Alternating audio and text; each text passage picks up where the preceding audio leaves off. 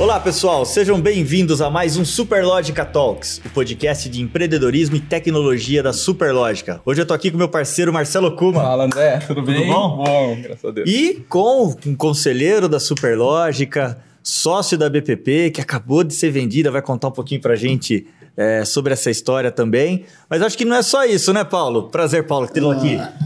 O prazer é meu. Obrigado pelo convite. Uma honra, né? Uma honra, Pô, né? que isso, eu tinha Vocês que ter você aqui. história. História.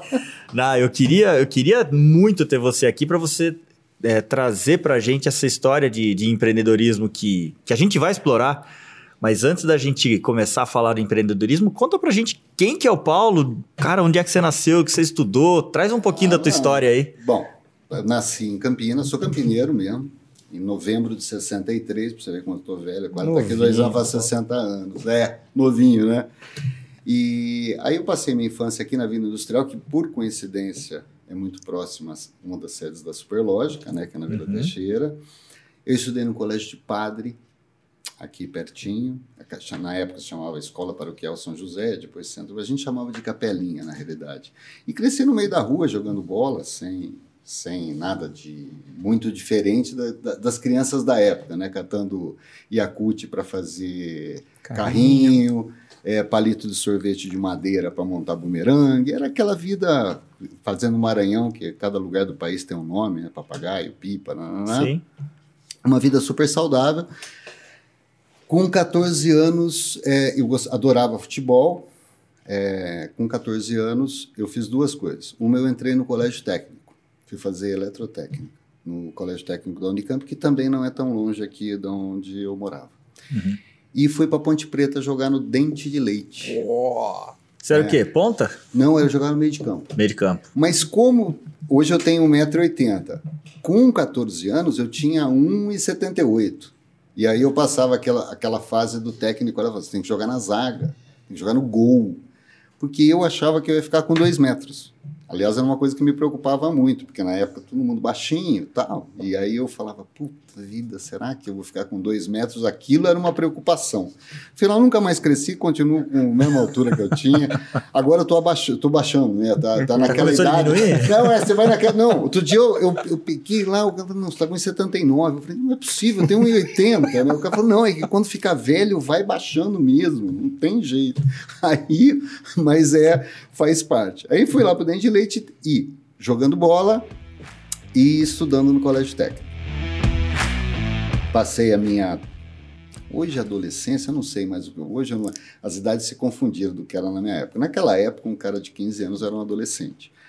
Aí eu fiz, a, fiz eletrotécnica até a formatura e estava na Ponte Preta. Meu pai tinha sido jogador de futebol, todo mundo. É, futebol era uma era um mantra lá na, na coisa. E eu tinha essa vontade, eu queria ser jogador de futebol, que acabei não vindo a ser, né?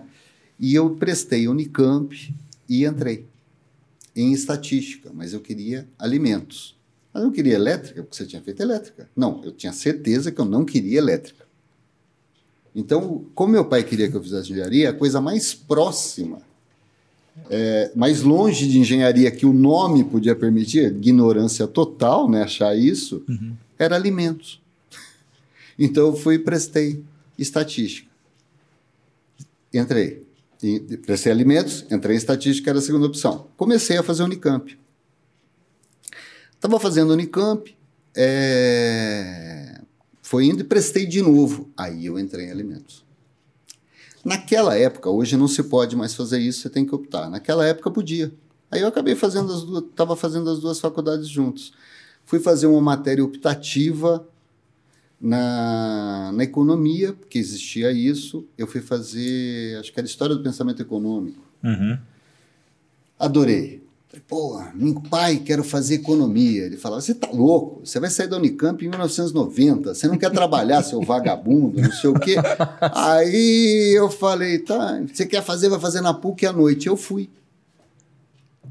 Aí eu falei, pô, vou fazer na PUC à noite. Então eu fazia de dia alimentos e estatística, e à noite eu fazia economia na PUC. Que bacana. Você se formou nas três? É, e a vida seguindo. Foi- E foi indo, e a vida seguindo. Minha esposa fez alimentos ali É? Unicamp. Opa! E minha vida seguindo tal. E aí eu fui para. Estava me formando na estatística, faltava um ano de alimentos, faltava um ano de economia, e eu fui fazer estágio na Ródia. Por uns professores que tinham empresas. Na época da estatística eu já estava. Um pouco eu trabalhava, né? Porque é, tinha aqueles grupos, os professores faziam muitos trabalhos, às vezes comunitários, às vezes por empresas tal, mas o fato de a gente ia fazer pesquisa em favela, a gente ia fazer, eu ia conhecendo esse universo da pesquisa, ia me apaixonando, inclusive. Eu achava o máximo aquilo, que gerou minha primeira empresa depois, a gente vai falar sobre isso. a gente vai contar. Aí eu falava, nossa, mas é sensacional, né? Esse negócio, fazer pesquisa, você descobre um problema, consegue resolver e tal. Muito bacana. Mas eu estava fazendo estágio na Ródia quando uma professora me ligou. Faz 30 anos que eu não a vejo, adoro ela, foi uma das mentoras da minha vida. Maria Elisa Fini. E ela ligou e falou: "Pô, Você deve estar lá na Ródia se moendo, né? Horário para entrar, horário para sair, não faz seu perfil, tal, não sei o que. E é verdade. Eu não sou detentor daqueles acham que as pessoas têm que ser empreendedoras, têm que ser conservadoras, têm que ser isso, tem que ser aquilo. Acho que cada um tem que se adaptar ao que gosta de fazer, o que quer fazer. Como já dizia, né, você faz bem quando você gosta do que você faz. Então, realmente, ela falou: ó, tem uma entrevista para você na IPTV. Eu acho que é tua cara. Aí eu fui lá falar com o diretor. Eu acho que ela já tinha encomendado, porque o cara falou dois minutos comigo e falou: tá bom, começa semana que vem. Aí eu, aí eu- aí, assim eu comecei a dar aula também, tá? Olha. Aí, aí eu peguei, foi lá, aí eu tinha que sair da roda. Eu pedi até, falar, "Ah, não posso sair, né? Uma questão ética, eu tenho que acabar o trabalho lá. Acabei o trabalho e fui parar na- no marketing da IPTV. Se eu fosse me definir, é, se eu tivesse que escrever um livro sobre como eu penso, seria a vida de um curioso. Boa. Boa. Então, eu, eu gosto de ver o que as pessoas fazem. Tudo. Tudo. Eu gosto de. é, Não interessa o que você faça, eu quero me meter para saber. Até a página 3, porque também tem o seguinte. Paulo, você mergulha, você toca violão, você faz karatê, você não. O que, que você. Nada. Pato. Pá. Vira pato. Eu nunca quis. Ah, você não quis disputar o campeonato de karatê? Não. Você não queria ser um puxa violinista? Eu queria tocar violão. Toco um péssimo até hoje. Ah, você, mas eu queria conhecer as coisas. Curiosidade. A curiosidade. Quando chegava no curso de mergulho, eu estou mergulhando, eu estou agora, tenho Dive Master. na- Hum, Não, né? Eu nunca fui numa viagem, nunca fui- fiz viagem repetida, não gosto de duas vezes no mesmo lugar. Não, no fundo, no fundo, eu não gosto de rotina. Uhum. Não tem as pessoas que falam, eu vou para lá porque lá eu conheço. Nossa, se eu conheço, não, tem mais graça. Boa. Então, é, era como O eu Paulo. me comportava, e aí acabei indo lá na, na IPTV, me mandava. O meu chefe era muito forte dentro da IPTV. No final, ah, como é a TV hoje no mundo, ah, no mundo não, principalmente no Brasil, aquela formação Globo que você tem os canais SAT, você tem os canais o Multishow, o GNT, a Globo News, Sport TV, Sport e tal. Uhum. Ele me desenhou isso em 1987, 88. Uau. O cara Isso sabia como a TV ia ser em 2020. Olha Uhum. do que nós estamos falando, né? Inclusive, era um cara que ele se formou aos 40 anos. Olha. É, ele era fazia uma outra coisa, foi fazer faculdade, aquelas histórias de cara que vai Sim. fazer faculdade e tal. Bom, enfim. O Chico me ensinou, acabei indo para São Paulo, teve algumas incursões no Rio de Janeiro e tal, só que o Chico pedia para eu dar aula para ele, porque ele era professor da PUC. E aí, de vez em quando, ele passava e falava assim: Ó, eu tenho que ir para São Paulo, você não quer dar aula para mim? Aula do quê? Ah, você vai lá, você sabe falar. aí eu ia lá tal. Depois eu dei umas duas, três aulas para o Chico. Gostou. Eu e um amigo. Não, eu estava numa festa e um professor de geografia do Objetivo, o Marcão, que eu conheço até hoje, virou para mim e falou assim, me conhecendo assim, estava ali batendo papo. Ah, Marcão, o que você faz da aula? Eu trabalho na TV. e falou, Você nunca pensou em dar aula? Não, eu dei umas aulas para o Chico. Não, eu digo aula mesmo, de curso. Aula, né? Naquela época, cursinho tinha 300 alunos. Né? Uhum. Você vai dar aula tal? Falei, é, Sabe aquele papo assim, passa lá em casa depois, o cara vai embora? Falei, não, tá bom, não, se arrumar eu dou. Essa festa foi num sábado. Na terça ele me ligou. Você tem uma aula teste em Mogi Mirim na sexta-feira. Falei, como é? Aula teste do quê? Você não falou que você queria dar aula? Arrumei para você. Como é que você arrumou meu telefone? Aquela época não tinha celular. Aliás, como disse outro dia, não sei quem falou isso, não, foi num programa, não lembro o que era um reprise. Acredite. Ah, não. Foi historiador da Unicamp, o filósofo da Unicamp. Nossa, esqueci o nome dele, Karnal. Acredite, o mundo já não teve celular, tá? Existia o mundo pré-celular. E aí o Marcão me ligou, falou, ó, vai ter aula lá e sexta-feira eu tava, falei, Chico, o cara me convidou para fazer um teste de aula. Ah, você vai fazer um teste de aula? Eu posso ir? Porque se eu tiver que dar aula, ele falou, ah, a IPTV tinha essa mobilidade, essa vantagem. Uhum. Pelo amor de Deus, se alguém da IPTV me leva a mal. Aí eu falei assim, tá bom. E fui fazer o teste. Quando eu fui fazer o teste, o dono da escola estava sentado do lado de um professor de história e eu peguei, eu estava escrevendo na lousa. Era diferente daquelas duas, três experiências que tinha tido na PUC. Né? Eu estava escrevendo na lousa e ele falou: giz não é caneta. Hum. Tomei a primeira bronca. Continuei falando, explicando aqui na, na lousa. na lousa. Aí ele falou assim: você não reparou que a sala é para cá e não virada para o quadro? Puta. Aí eu olhei para a cara dele e falei assim, chamava Fraceto. Eu falei, seu Fraceto, eu nunca dei aula na vida. Ele falou, começa segunda-feira. Estava eu, estava eu segunda-feira tremendo, né? porque, cara, você nunca entrou na sala, né? Mas, quando eu saí de lá, aquelas experiências que eu tinha na PUC, era da aula do Chico, de tal, que tinha lá 30 pessoas, batia papo tal. Aí eu ia dar aula com uma apostila na mão e eu ia dar aula de história para o segundo colegial. E aí eu peguei, né? Pô, passei o final de semana decorando aquilo, uma tragédia. Chegou segunda-feira e tremendo, né? Todo arrumadinho, né? Tal.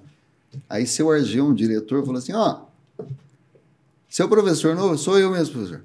Você vai na sala tal, lá é matemática, o terceiro ano. Vaticano, 120 alunos. Eu falei, não, senhor Geu, eu vou dar aula no segundo ano de História. Ele falou, não, o professor de História está aqui. Você vai dar aula de matemática. falei, caraca, bicho. Aí entrei, né? Bem teu estilo, né? Cara, eu nunca pinguei tanto na vida. Putz. Quem Ai. te vê hoje fala, cara, o Paulo, pingando, engomadinho. E achando, e se a pessoa perguntasse um negócio que eu não soubesse, que eu não soubesse? Aquilo para mim era um trauma. Eu falava, como assim? Eu vou entrar numa sala? Tá, cara, e foi.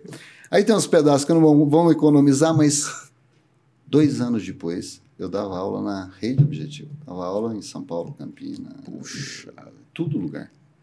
E aí virava um professor de né? cursinho mesmo. É, e é o que eu brinco, já até, até comentei com vocês antes da, da gente começar, falei assim, qual a coisa mais legal que você fez na vida? Foi dar aula. Foi dar aula. E é muito, é porque é muito rico, né? A, a, a troca. Né? A troca é muito rica. Eu não sei hoje como é que seria, mas eu acho que não deve. A, a essa energia que vai e volta, tudo tal, você está convivendo com gente mais jovem. Apesar que eu tinha 23 anos e os alunos tinham 17, 18, né? Mas interessante. Mas depois de anos, depois de 10 anos, aí eu fui dar aula em faculdade mesmo. Fui dar aula uhum. no, quando o objetivo abriu a Unip, pediram para eu dar aula. E lá eu acabei dando aula de matemática, matemática não, de estatística, dei aula de pesquisa de mercado e dei aula de marketing. Então foi porque eu dava no curso de publicidade dentro da Unip, né? Aí foram cinco anos no total. Teve dois anos que foi dando aula nos dois lugares, nos uhum. dois lugares. Mas aí o mundo é, de como empresário impedia que eu continuasse. Não tinha mais tempo, né? Aliás, como é que você entrou no universo de negócios, Paulo? Então, eu acho que a falta de, de querer, de ter rotina, de apesar de toda a admiração que eu tenho pelo meu pai, meu pai trabalhou 32 anos em multinacional, numa empresa chamada Bendix, que hoje chama-se Automotivo, né? é Bosch Freios hoje. A Bendix era a maior empresa de freio da época. Meu pai trabalhou 32 anos nessa empresa. E, apesar de toda a admiração, era o que eu não queria. Eu acho que a convivência. E, te- e eu fiz estágio na Bendix na época do colégio técnico. Olha. Uhum. Então eu acho que a- a- a- o ambiente fábrica naquele momento assim era fazia parte de uma rotina que representava boa parte do que eu não queria. E eu não planejava nada, eu não tinha. E eu, eu gostava muito da vida de, de, de professor, né? E, e uma das vantagens da vida de professor, eu acho que você acaba sendo microempreendedor individual dentro da sala. Jura? É você Me tem um con- sem Não, cliente conta ali, mais, né? É, mas como é que... Porque é o seguinte, você está dentro de uma sala, você tem lá, eu cheguei a ter, tre- meu recorde são 320 alunos. Cara, Meu recorde de palestra são 550, Uhum. mas meu recorde de aula são 320. A média eu diria que é uns 100. Você entra e você decide o que você vai fazer. Você pode até tomar bronca depois, bronca tal, ó, tem- existe um currículo a seguir. Mas ali dentro, você é o centro das atenções. E como fazer com que aquelas pessoas que estão na sua frente absorvam, porque a sua função é muito nobre, né? Olha, eu estou aqui para fazer a pessoa, a hora que acabar de falar, ela ter condições de passar aquilo para alguém. Uhum. E assim sucessivamente. A forma com que se enquadra a educação é muito complexa. Né? Eu, fui do, eu fui do Conselho Municipal de Educação em Campinas. Tá? Olha que legal. É, eu é como representante das escolas particulares. Eu Uhum, fui. Então, Sim. eu, eu- até as pessoas falam, você, você na vida, você conhece tanta gente, você não queria ter cargo público? Eu falo, não, se eu fosse escolher, se eu fosse escolher alguma coisa que eu gostaria de ser do ponto de vista de bens públicos, é, ajudar a comunidade, seria secretário de educação, qualquer coisa ligada à educação. definir a Uhum. política. Que na realidade é o que eu acredito, né? Eu acredito em dois bens sociais, né? Quando a turma fica discutindo que é isso, que é aquilo, é emprego, educação, emprego, educação. Essa, sem essa dobradinha, o resto é Não funciona. não vai funcionar nunca. A gente sempre vai mexer com consequência, nunca vai mexer com Na a base, causa. né? Você não Uhum. mexe com a causa, você não resolve nunca nada, né? Você não, você fica, é, o resto é bate-papo. A turma, ah, mas isso demora muito, às vezes demora 20, 30 anos. Eu falei, o problema é que é o seguinte, eu tinha 30 anos atrás, a gente falava a mesma coisa. Se não A começar. gente, a gente já estaria lá, né? Exato. Bom, aí, é, nesse período de aula tal, e o que, que aconteceu? Eu tinha uns amigos que tinham feito informática na Unicamp. Aí o Maurício, o Ricardo, não, não, não, ah, vamos montar uma empresa. A empresa chamava Campo, Campo com K. Campo Informática e Estatística. Sucesso absoluto, foi a falência, inclusive. Depois... meu pai deu computador tal. Meu pai não era rico, não, mas se matava. Pra... Ah, meu pai comprou computador, alugamos um lugar, já tinha aquele esquema de empresário, entendeu? E começamos a ter, a gente tinha clientes de informática e começou a ter muito cliente de pesquisa. Caramba. E começamos a fazer pesquisa, e eu, e eu, num determinado momento, uns oito meses depois, eu achava que ia dar certo. Né? E me recordo, a pesquisa mais brilhante que eu fiz foi a pesquisa de uma pipoca. Hum, Assim, vamos lá. o cara chegou para mim, porque pesquisa é o melhor emprego do mundo, gente. Quem tem o problema é a pessoa, você vai lá, fala, você realmente tem um problema, tá aqui, então vai embora. Você não tem que fazer nada. Não, eu tinha o melhor negócio do mundo, não tinha Eu notado não tinha isso, né? percebido. Mas esse da pipoca, o rapaz me contratou porque ele queria descobrir por que que na cidade de Santa Bárbara do Oeste vendia tanta pipoca salgada. E na, em Piracicaba só vendia doce. E aí ele me contratou porque se ele descobrisse por que que em Santa Bárbara vendia tanta pipoca salgada, ele ia ficar bilionário, porque ele estava entrando em São Paulo. Ele tinha que descobrir o porquê que era aquilo. No primeiro dia, os pesquisadores, não fui eu, voltaram e falaram: Pô, a gente já descobriu. Falei, que foi? Eles carregam as combis, primeiro eles põem a doce, depois salgada. Quando o cara vai entregar, só tem salgada. Observação, né, cara? Observa... e eu, com a mania exagerada, sempre ser muito ético, fui lá falei, cara, desculpa, não dá nem pra te cobrar. Ó, certo. É, inverte a ordem que muda tudo. Os caras são vagabundos, eles, a come só tem porta de um lado. Se tivesse dos dois. aí, pesquisa então, de campo. Essa foi a pesquisa de campo. Mas aí eu me meti numa roubada que foi fazer pesquisa para político. E moleque tem um problema, né? Ele acredita em tudo, né, cara? Moleque é. Aí. É até bonito de ver. É bonito. Né? Inocência, né? Inocência. Não, porque eu conheci o cara. Tá, meu pai, é mais doido. velho, tal, falou assim: você fez pesquisa para político? E já recebeu? Não. Então me fala o prejuízo. é verdade. Não recebi. Sete políticos. Nenhum pagou. É unanimidade. É, foi assim 100%. Aí teve que pagar a empresa, foi a falência. Mas nesse momento, o que, tinha de interessante? Essa foi a minha primeira empresa. A segunda, que foi a CI Intercâmbio, na época se chamava Central de Intercâmbio. CI traço Central de Intercâmbio. Hoje é conhecida como CI. Ela, na realidade, eu fazia parte de um grupo que estava tentando estágio no exterior. Uhum. Pela, por um órgão consultivo da Unesco que se chama IAESH.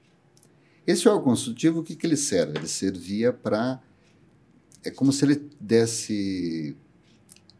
É, Uma veracidade, regulamentasse o visto, tudo, para que a pessoa pudesse fazer um estágio no exterior. E eu tinha entrado nisso, tentando uma vaga na minha época de Unicamp. Tinha ganho ponto, tal. Falei, eu quero ir embora do Brasil fazer estágio fora. Eu sempre gostei de viajar. Já com essa idade, meu pai já tinha, eu tinha viajado o Brasil inteiro, conhecia aqui a América do Sul inteira tal. Hoje, sem metidez, eu conheço 62 países. Que legal, pô. Por causa do Espetáculo. tipo de trabalho que eu, que eu, que eu exercia, né? E, e naquele momento, eu tentando vaga de estágio tal, e a pessoa que cuidava disso, no Brasil, Celso e o Vitor, falou: ah, a gente vai abrir uma empresa de intercâmbio, você não quer ajudar? E aí foi, eu fui ajudá-los, na realidade. Por que, que eu fui ajudá-los? Porque se entendia que se eu ainda fazia parte do universo Unicamp, era um ponto que a gente podia e começou a trabalhar. E aí, nós começamos a CI, logo depois eu peguei o estágio que foi cancelado na França. Descobri lá na França. Descobri o que era a palavra fermé em fermé. Por causa disso. Cheguei Sim, lá, estava fechada a empresa. Fechado. Aí fiquei rodando, fui parar em. Fiquei rodando de mochileiro na Europa, fui parar em Londres. Só que eu já dava aula. Lembra que eu dava aula? Isso nunca parou. E aí você foi dar aula lá? Não. Não, mas como é que você fazia, você fazia? isso? Então, o que, que eu fiz? Aí que é o lance. Que hoje tem Zoom, né? Hoje É, na época ali, linha de escada. Eu peguei um coordenador, falou: Ó, tô indo viajar, fazer um estágio no exterior. Botei o Maurício, que era um dos sócios da CI, como professor substituto e me mandei. Fui embora. Hoje seria impossível fazer isso, do jeito que é a, as corporações, tá? Eu estava lá em Londres, tocou o telefone, era o Paulão, que morreu, um grande amigo que morreu, falou assim: ó, o negócio é o seguinte, cara. Eu estava numa reunião com o dono do Objetivo, um dos donos do Objetivo de Campinas, e ele falou o seguinte: um outro professor que chamava Paulo pediu demissão em outubro. Como assim? Ele foi montar uma granja, tal, não sei o quê. Eu falei assim: porra. Aí o Salles me perguntou: chama o Paulo. Paulo Renato cobre. Aí eu tive que contar que o Paulo Renato não estava. Então, rapaz, Paulo Renato, você vê que coisa. Paulo Renato, então, Paulo Renato teve que fazer uma viagem. ou você volta ou eu sou demitido. Nossa! Aí eu voltei e continuei dando aula. E aí a CI foi. Aí eu dava aula, que pagava as contas da CI, Olha. Que dava prejuízo. É. Aliás, esse lance de empreender, né? O, é, é, o empreendedorismo ele tem uma característica muito interessante, né? Que é o seguinte: você tem que estar disposto a errar, a estar perdendo, a ter prejuízo, Uhum. a não ter férias, a trabalhar. Faz, vai no kit. Isso daí não é. Então eu pegava dinheiro de trabalho, de aula e pagava. Aliás, é uma das características principais do empreendedor. Ele não espera tanta coisa, ele não tem aquela. Eu, eu diria que o empreendedor ele tem aquele lado segurança, né? Aquele negócio, é, segurança, estabilidade dele é quase zero Uhum. aquele item. E o outro de otimismo é quase mil. Pira- é, as pirâmides, ele né? vai As assim, né? É um cara de fé. E não tem. E, e eu ia lembrando, né? Não tem certo e errado. Acho que tem que ter, tem que ter todos os tipos de pessoa para compreender uma Sim. cadeia, né? Uhum. Porque geralmente aquele cara que gosta, pô, quero fazer, não quero fazer carreira, não me e tal, ele é o contrário, ele tem um lado segurança, estabilidade lá em cima e o otimismo, porque na hora que você vai empreender alguma coisa, primeiro a chance de dar errado é maior do que de dar certo. Muito. E normalmente dá muito errado. É, exatamente. É muito, É, né? esse é o primeiro ponto. É. Eu falei de uma empresa que eu levei à falência, mas teve outra, a escola de inglês minha também foi à falência. É, Então você não, não- você não sabe quando você vai começar um negócio. Você tem que ser otimista, faz parte do empreendedorismo, é pensar grande mesmo, não é. Ah, eu vou fazer isso para ser desse tamanhozinho. Não, não dá. Então, porque uma da, assim, o que não cresce não vai ter sustentabilidade enorme, não vai. Uhum. É, ele vai, ele vai acabar. Então, a visão crescer tem que estar contínua. Então, é- é- essa lógica faz parte do mundo do empreendedor. Ô, Paulo, e aí você estava comentando, você voltou, mas o negócio seguiu, o Maurício tocou e. e- Não, não, eu Ah. voltei a dar aula e CI. E CI, É. tocando CI. Então, que se tornou uma das maiores empresas do, da- A maior. A maior, A né? maior. Eu lembro, eu lembro o Vitor, um sócio meu da CI, um dia que ele olhou para mim, a gente estava na a sede da CI hoje é na Praça Charles Miller. Ele falou Pacaembu, assim, em São é no Paulo, né? Pacaembu, é. Quando você olha o Pacaembu de frente, do lado direito tem um prédio de três andares, tem uma bandeira do Brasil lá em cima. É... é- ali é a sede da CI, a sede principal. Mais de 100 lojas, né? Nós temos, eu vou falar o número, você vai achar um estranho. Eu acho que a gente chega aí em dois anos perto de um milhão de embarques. Uau. Em 30 anos. É, 35, 35 anos. 35 anos. É um, é um absurdo. Então, a gente. E é um trabalho gostoso porque o intercâmbio ele carrega em, ele carrega em si um fato de trabalhar muito com sonhos, né? Uhum. das pessoas, de melhorar a vida de todo mundo. É, é um negócio bacana, porque você mexe com Emoções. né? você mexe com emoção. Então, cansei de dar palestra de colegial no exterior, high school e tal. E quando você olhava aquela sala lotada assim de mãe e pai chorando, porque, pô, Olhinho é brilhante. você pegar todo mundo que tem filho sabe disso, pegar um filho e falar, Tó. Até a turma fala assim, qual a resp... de todas as empresas que você teve, né? 17, 18. É, hoje tem 11. Pô, empreendedor serial, hein, cara? É, a gente Hoje vai eu- explorar tem, esse, né? cara, isso aqui Hoje eu ainda. tenho É. 11. É, qual a que é a mais é, delicada? É intercâmbio. Ah, Onde Imagino. você aprendeu.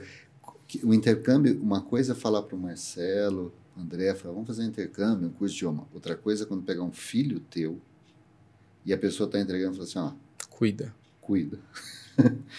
então, quando você manda, e é interessante quando as pessoas falam assim, ah, a cada 100 high schools, é, 80 vão ser um sucesso absoluto na hora da chegada, depois vai ter uns, uns, uns jovens que vão passar alguns perrengues, que se sentem ou por saudade, tudo, aí vira 90 absolutamente correto, aí tem mais cinco que demora um mês, dois meses para adaptar, aí tem... E aí você chega naquele, a turma fala, só que o problema é que aquele é o filho de alguém. Uhum. E aí o negócio pega, não é uma, não é uma brincadeirinha, né? Quando você fala de, de problema, alguém que está a 15 mil quilômetros de distância, que é o teu filho, você está falando uma coisa muito séria. Então, a ser esse cuidado com o cliente, a forma de, de enxergar o cliente sempre foi muito você tem que ser muito meticuloso, você tem que ser muito assertivo, você tem que ser e você tem que ser psicólogo em vários momentos. Interessante. Então eu lembro quando eu, quando eu migro a minha vida para o mundo financeiro, né? é, quando a turma falava assim, Ai, mas eu tava com um super problema. O Visa Travel Money que não carrega, a pessoa vai. Eu falei assim: você não sabe o que é problema, né? A gente vai chegar aí nessa. Ah, já vai chegar. É, vai chegar. Porque dentro da CI eu acabei passando por fases. Que tipo de fase? Em um dia nós se juntamos a Jovem Pan. Né? Que é uma é um negócio meio esotérico assim. Por Sim. quê? Fui parar lá por causa de carteira do estudante. Então, eu tenho carteira de estudante, o dono da Jovem Pan falou, "Ah, você tem um projeto assim, a gente se empolgou com aquele projeto e dois meses depois tinha 150 funcionários distribuindo carteirinha, com- era uma loucura. Você que estruturou o negócio? A gente estruturou junto com a PAN e tal. E nesse momento eu acabei pegando muita amizade com. E o pânico tava no auge. Bombando, né? Bombando e tal. E acabei pegando muita amizade com o Emílio, com o Bola, com todo mundo que fazia parte do programa. Hoje ainda tenho muito contato, às vezes, de vez em quando converso com o Bola, Carioca e tal. É, gente de garbo e elegância, muito bacanas, realmente. E o Emílio um dia virou para mim, isso no meio do negócio, e faltava gente, faz isso, faz aquilo, e eu comecei a usar o pânico como patrocinador da CI, Uhum. né? Não, contrário, a CI, A CI ajudando a patrocinando o balançar. pânico. Mas como você tinha acesso direto aos caras, então você tinha. A gente tinha um certo privilégio, trocava, fazia muita permuta. Então o Pânico tinha que fazer matéria internacional. Naquele momento comecei a escrever matéria internacional Olha, que que tinha a ver com o que, que a gente estava fazendo, tal, que era de fato para divulgar a CI. Nesse inteirinho, o Emílio, um dia numa sala desse tamanho aqui, olhou para minha cara. Pô, ia ser legal se o Emílio dissesse Ah, sentado num puff. Paulo, precisamos fazer uma viagem, cara. Vamos gravar vídeo, fazer um negócio. Falei, Emílio, mas fazer aonde isso? Fazer, cara, num navio. Só se fizesse num navio, mas não conheço navio, cara. Nunca entrei em navio na vida. Roberto Carlos sabe fazer navio. Aí eu falo assim, porra, aí eu não viu. mas não, mas ele não falou nada. Não falou nada. Subi para o meu escritório, de repente, rapaz, estava lá no Vírgula. Vírgula era um site jovem, não sei se vocês lembram. Opa. Ah, e eu estava lá conversando, ah, Paulo, é para você descer para o programa. Eu falei, "Pô, o Emílio quer falar com você. Eu desci, estava no ar, tava, tinha lá, do lado de fora estava no, no ar. Aí eu falei, não, o Emílio me chamou, mas está no ar, depois eu volto. Não, não, não, ele quer que você entre. Mas era uma coisa muito rara, entrar alguém quando o programa estava no ar não era normal. Eu entrei e tinha um lugar na frente dele, rapaz. A hora que eu sentei, ele olhou para minha cara e começou naquele microfone que devia ter uns 500 mil ouvintes por minuto na época. Nossa. Cara, o Brasil inteiro bombava mesmo. Os mais jovens não vão saber. Ele bombava, mas bombava de um jeito. É... É absurdo. Na cara. época, ele foi capa de Veja. Como é que esses caras estão conseguindo? Ele teve 13 pontos na TV um dia, de média. Chegou a um pico de 20. Ele foi. Era um. Bom, enfim, ele olhou para minha cara e falou: Vocês não sabem quem está comigo. O capitão do pânico no navio.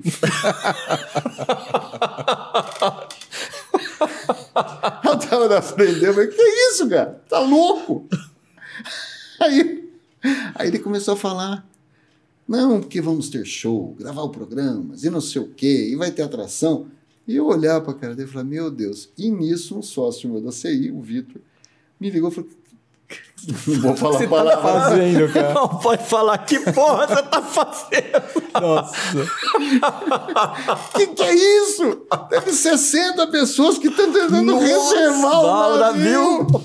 Aí eu falei assim, pô, rapaz, você É é mesmo? bom, hein? Porque o empreendedor é otimista. É, então. É Se tem um né? problema, né, tem um É negócio. um negócio, né? Caramba, os caras... Eu falei que intercâmbio é difícil de vender agora, navio do Navio. pânico é fácil. Aí, aí eu falei, pô, quando desligou tudo, eu falei, pô, Emília, como é que você faz isso?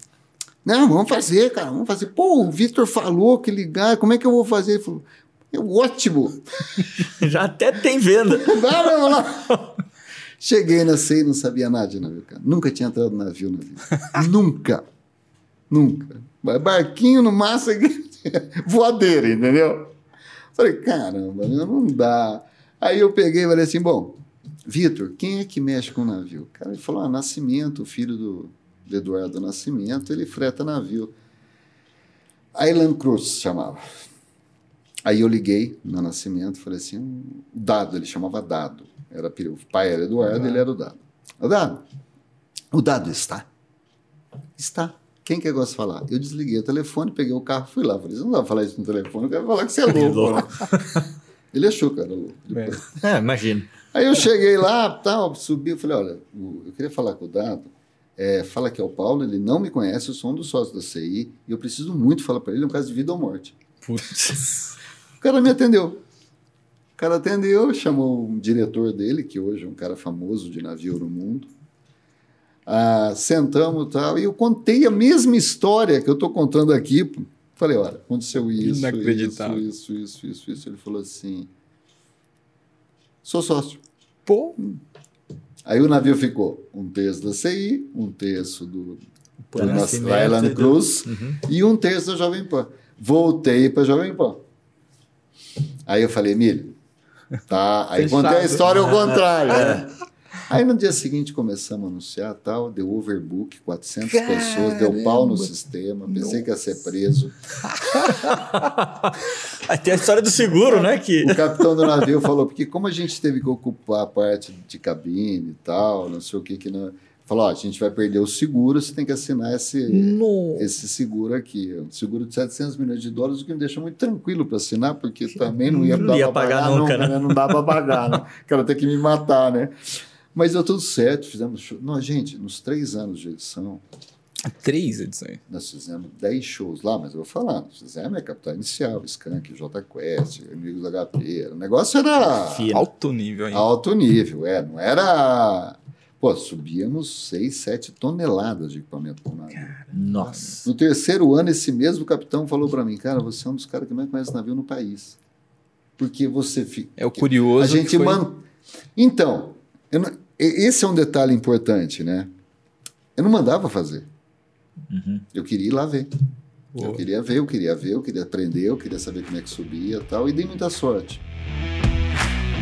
Eu é, tenho comigo o seguinte: eu tenho muito amigo competente, conheço muita gente competente, é, que naquela seleção acaba um se desponta, um dá uma sorte nisso, naquilo tal então eu acho que o componente sorte dentro do empreendedorismo ele é ele, ele tem uma tem um detalhe que acontece você vai precisar de sorte também uhum. não adianta só ser competente não adianta você pode fazer o planejamento eu não estou aqui contra planejamento hein pelo amor de Deus mas você pode fazer o planejamento que você quiser você pode fazer o que você quiser que se você não tiver um pouquinho de sorte naquele momento e eu posso falar eu já falei de duas empresas aqui minhas que deram na água eu acho que é tentativa e erro também. Eu vi isso uma vez. É... O André Sanches, que era presidente do Corinthians, uma das perderam para o Tolima, de perder, ele falou assim: não, olha, gente, a gente um dia vai ganhar, mas para ganhar precisa participar um monte de vezes. É, é uma característica da. Eu lembro um dia do meu vô, é, italiano, quando eu cheguei em casa, estava chorando, né? Moleque, eu perdi o pênalti. Ah, por que você está chorando? Porque perdeu o pênalti. Mas está chorando por quê? Quem que bate o pênalti? Eu falei, é eu que bati a pênalti. Não, juvenil da ponte.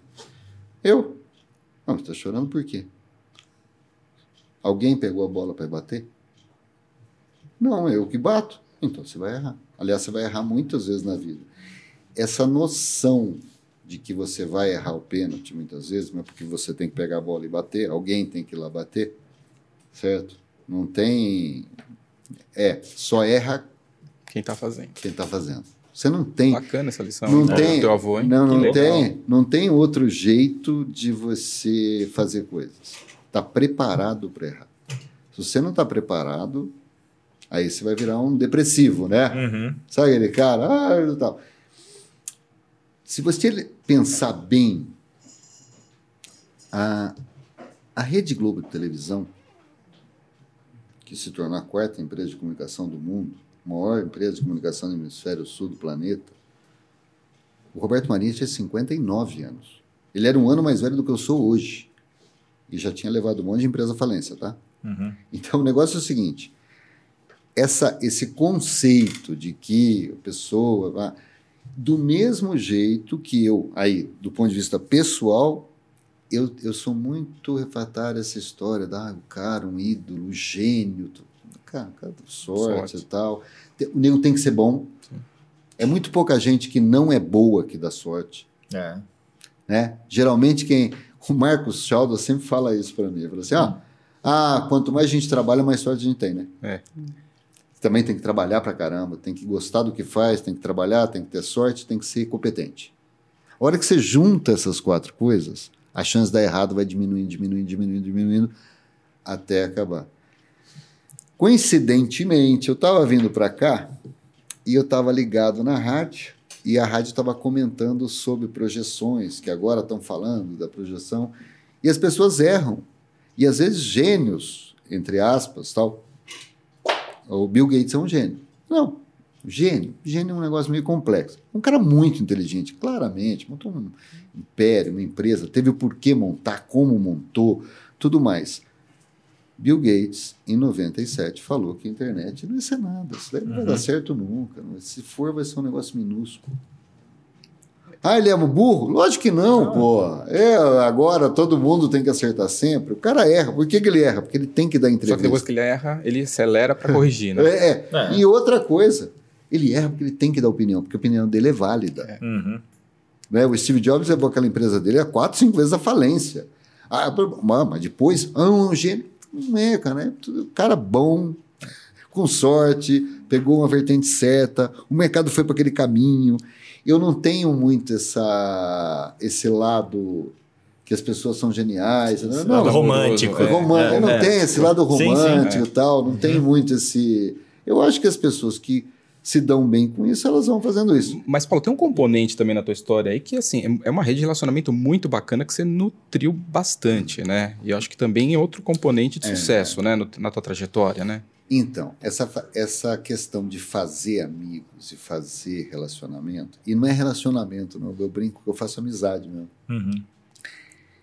É muito raro eu ter alguma coisa que eu não sei com quem conversar. É, que legal. Então, vamos dizer, se o cara fala assim, ah, mas você tem uma vertente, uma linha, você gosta mais de tech, de...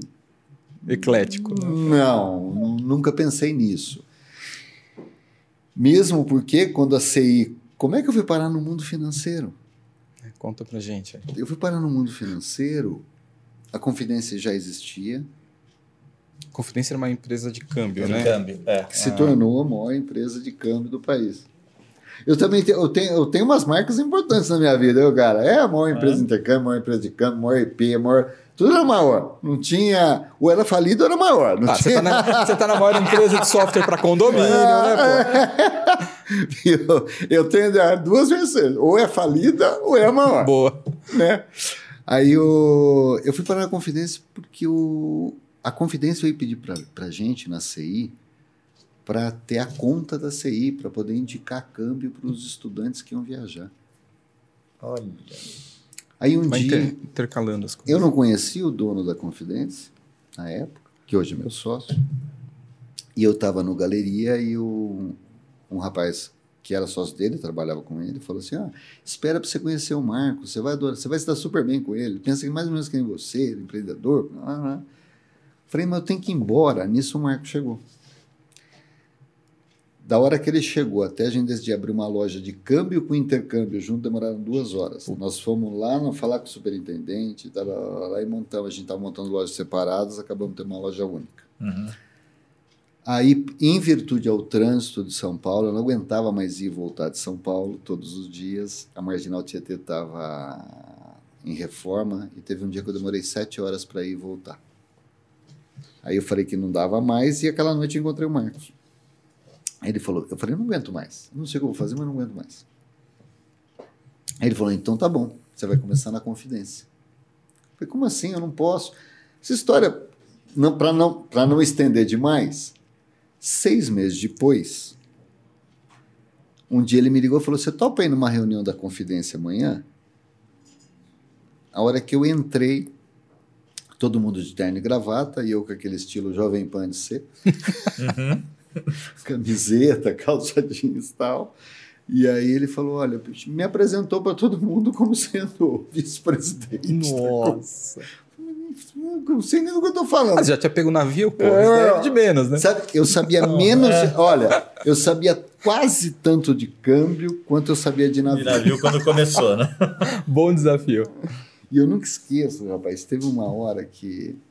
Eu não acho que o pessoal gostou muito de mim na primeira vez, né? Você entra num lugar, você de camiseta, um de terno e tal. Aí, quando vendemos a confidência, ninguém mais usava terno. Ó. Tá? Oh. Tiramos o terno todo mundo lá. Quando eu estava no meio da, da reunião, eles falando, eles falavam muito a palavra Swift. Swift. Swift, na verdade, conta Swift. Conta Swift é mandar o dinheiro, você tem que ter o, é. o número da Swift e tal. Lá. E eu ouvi aquilo, eu falar que. Marca de carne. Que, que é isso? Não, sabe o que eu falei?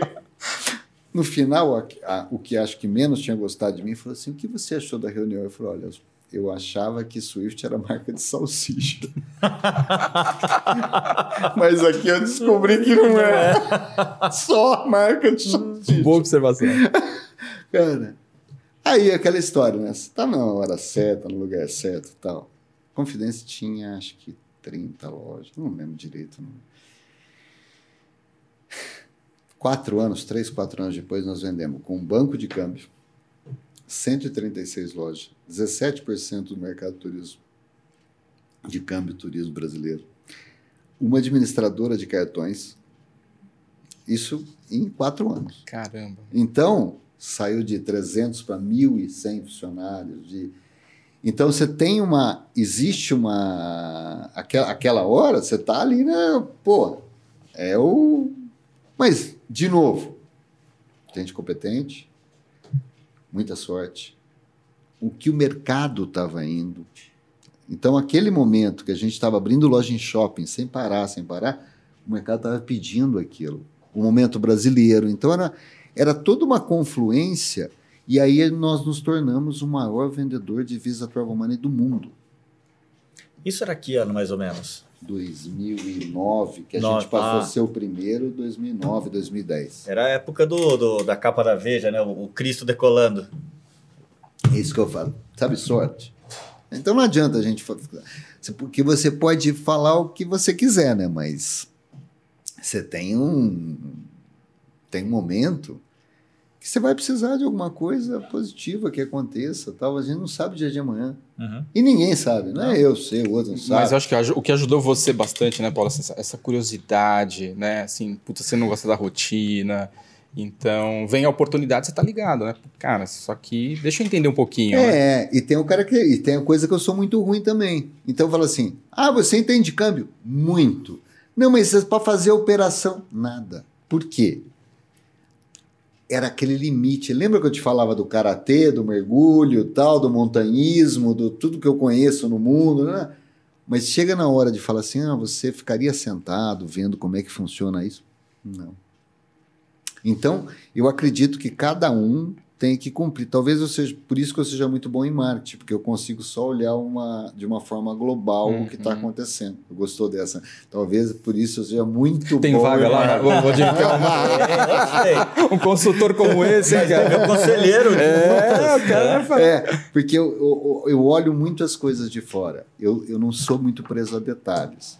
Até nem em casa. Então, é, é, é essa lógica de ver as coisas de uma maneira macro, isso é um, acho que é um estilo, um jeito de, de, de ser, que para um empreendedor acho que é muito importante.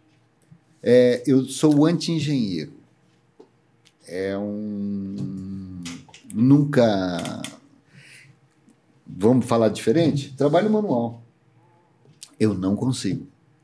Não consigo, e, não é por falta de tentativa. Tinha um dos avós que ficava em Itapas, que minha família a parte da minha mãe é de Itápolis, uma hum. cidade do interior, depois de Araraquara. Ah, conheço Araraquara. E era, era, ela fica 60 quilômetros depois de Araraquara. Uhum. Esse meu avô fazia, fazia cadeira, fazia não sei o quê, matava isso, matava porco, tirava, fazia. Uhum. E eu tentava. Mas, Mas não, é, não, não, não é. vai, não consegue, você faz mal feito. É. Ô, Paulo, uhum. e, e, e, a, e, a, ligação ali, voltando até um pouco nessa questão da, da confidência, você passa, né, vocês acabaram vendendo e, aí veio o quê? Não, então, o que, que aconteceu? Quando nós vendemos a confidência, para TravelX. TravelX era uma, era uma confidência em 26 países. Ela veio e comprou o Brasil. A Visa me chamou e falou: vocês venderam? Eu vendemos. Mas vocês são o maior vendedor de Visa do Arvamento do mundo. Vocês não querem continuar? Eu falei, não, não posso continuar, tenho no compete Uhum. de câmbio.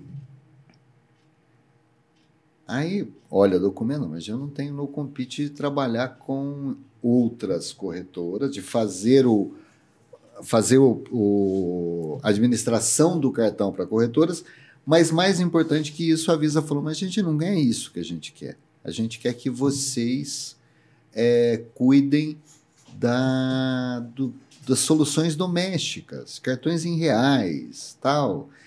Era o início do mundo pré-pago. Uhum. Porque o mundo pré-pago até 2010, se você lembrar bem, era um mundo de benefício. Era o número do cartão Vale, Vale refeição. combustível. vale transporte, vale alimentação, era sempre ligado ao vale. E aí a Visa vislumbrava que o mundo pré-pago ia ser um mundo à parte, onde as pessoas iam usar para fazer N coisas nos quais. Aí eu falei, mas gente, se eu estou vendendo o banco, como é que. Existe um negócio. Para você ser um emissor de cartão, você tem que ter um, um número, que na Visa se chama BIN. Uhum. Bank Identification Number. Vocês não podem me dar um, um BIN porque eu não sou banco. E vocês não têm a liberação de cartão para quem não é banco. Aí eu fui chamado em Miami. Na época o presidente da Visa era o Ruben Ostas, eles tentando isso. Tal. Quando eu voltei, um dia o Ruben chamou eu e o Marcos e falou assim: Olha, vem aqui e tal, ah, parabéns, vocês são o primeiro não banco a receber um BIM da Visa no mundo. Tem um caso, era um piloto na Nova Zelândia, e a gente foi um dos primeiros. E aí nós montamos a empresa, com, pegamos, nós estávamos numa fase de entrega da confidência. A gente Uhum. montou a empresa, na realidade a gente não trabalhava na empresa. Você estava entregando a confidência. A nosso primeiro cliente foi em 2000, março de 2014. Copa, né? Foi o PayPal, cartão virtual. E aí nós entendemos um pouco a, a visão da Visa com relação a gente. Na realidade, ela estava buscando alguém, porque uma coisa é o seguinte: você vai pedir um negócio no- nos grandes bancos, o cara fala assim: o que, que eu faço? Um cartão virtual PayPal? Está louco, né? Você quer que eu faça? né? Você está maluco. Não, não roda. Então, ele- a Visa via na gente a, a oportunidade de criar coisas. Sim. Primeiro cartão virtual brasileiro, primeiro Samsung Pay brasileiro, no mobile foi o primeiro, primeiro NFC que funcionou no metrô, primeiro relógio de pagamento, tudo nós éramos primeiro. Que legal. E isso foi indo até chegar na Olimpíada, onde daqueles sete lançamentos mundiais da Visa, seis eram da Brasil pré-pagos, Olha, que era lá atrás, né? Aí a Brasil pré-pago estava fazendo tudo para a Visa. um mínimo laboratório de inovação. Era um né, laboratório. Com 80 pessoas, as pessoas pensavam que a gente tinha 500 funcionários, mil desenvolvedores tal. E eram 80 caras se matando, virando dia, noite, dia e noite, para rodar a Olimpíada. A Olimpíada foi rodada em cima da Brasil Pré-Pagos. Que legal. Até a pulseira usada por um banco foi nós Que fizemos. foi ali que foi é, popularizada essa questão da pulseira, do pagamento É, sem contato, Foi, né? é, é. Foi assim que começou. Hoje parece um negócio banal, É, mas- todo mundo tem e tal. As pessoas esquecem, faz cinco anos isso aí, gente. Muito rápido. Então, essa questão de tecnologia tem, tem um negócio bacana, né? Coisas que a gente fala hoje, daqui a cinco anos. Olha, cinco Parece o negócio do século XII, né? Ah, faz cinco anos esse negócio. É nada. Se eu descontar os dois de, de pandemia, dá três, né? É, Aí eu. então. é, a- a- a- então, é muito recente. Muito. Em 2018, a Brasil Pré-Pagos recebe a licença para ser autorizada do Banco Central. Então, ela passa a uma instituição de pagamento regulada e autorizada. Naquele momento, naquele momento a gente vira, tem um número de banco e vira, junto com o Nubank, a primeira, do nosso modelo. né? Uhum. Tinham outros que eram adquirentes, isso, aquilo, passa a ser autorizado. Então muda também a nossa vida até a gente vender a BPP nos dias de hoje. E a partir disso é que teve o, o- a primeira conversa com a Superlógica em relação ao PJ Bank? Superlógico foi assim. Um dia, o TK, que é o proprietário da Matera, falou para mim assim: tem um rapaz que eu estou conversando, da, chama Carlos. E, pô, eu queria que vocês se conhecessem e tal. E, eu, e, a, e a BPP tinha um escritório aqui em Campinas, na, ali no Cambuí. Tal. Aí ele foi lá. Só ele, eu nu- nunca tinha visto o Carlos na vida. Uhum. O Carlos, CEO da Superlógica. É. Carlos Esse mesmo. Cera, CEO do Superlógica. E a gente teve uma empatia muito grande, porque a gente chegou e ele falou assim: não, eu queria, eu queria isso, isso, isso, tal. Eu falei, pô, Carlos, sabe o que eu faria? Então eu, eu sempre tive uma facilidade para criar coisas. Não para fazer, mas para criar uma beleza, né?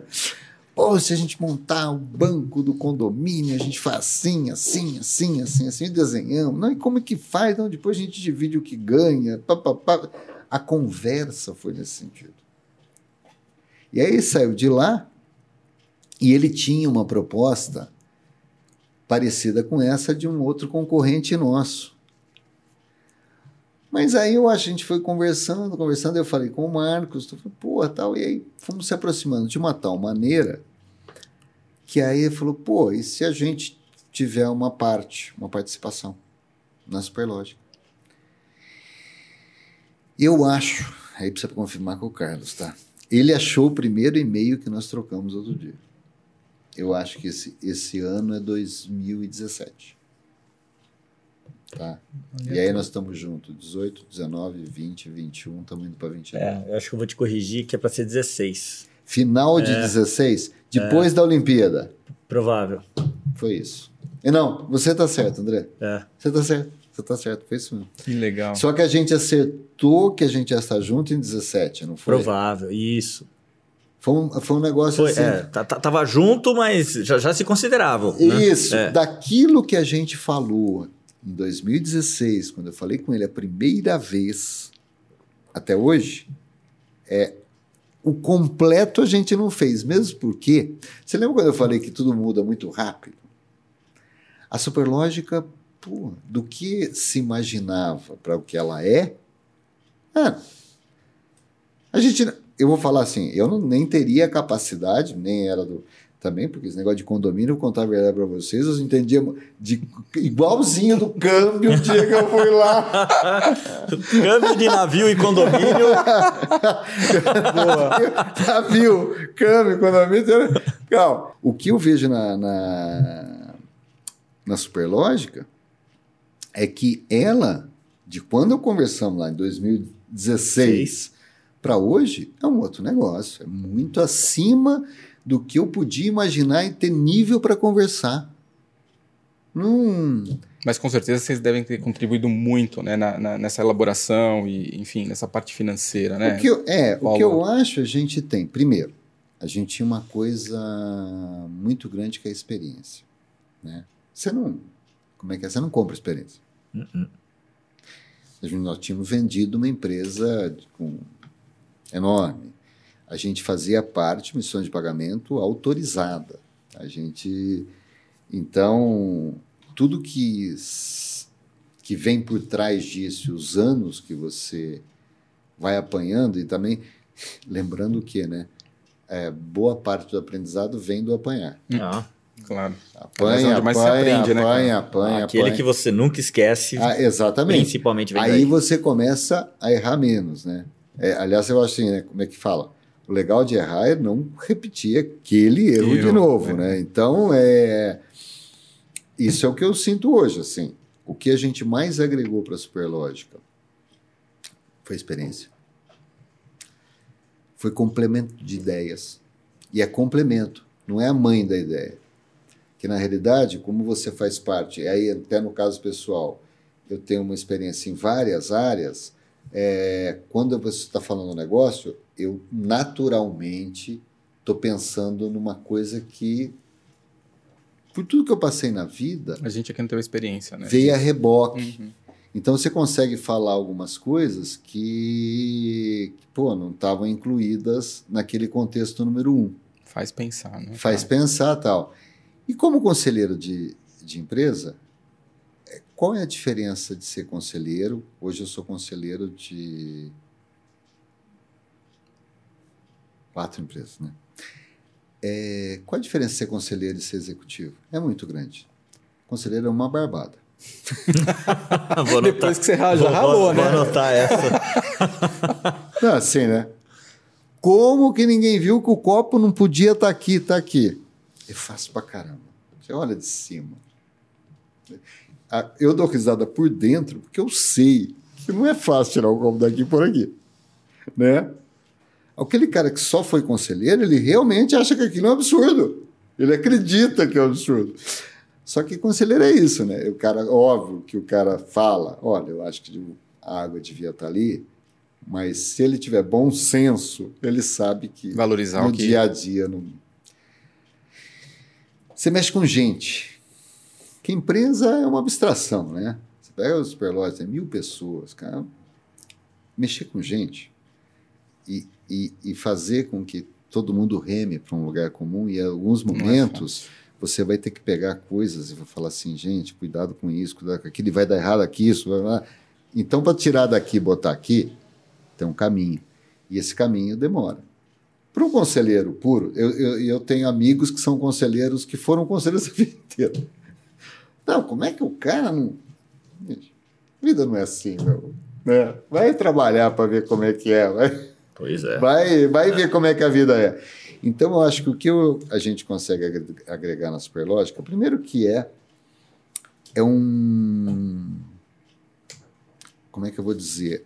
O ambiente é tão saudável aqui, do ponto de vista de pessoas. E ser saudável do ponto de vista pessoa não é que ninguém fica bravo, ninguém não sei o que e tal. Saudável do ponto de vista é a complementariedade que cada um tem com o outro, a forma de agir e tal. A forma de. Eu vou em empresas onde. É, que também não é que está errado, mas onde o corporativismo é muito maior. O ritual.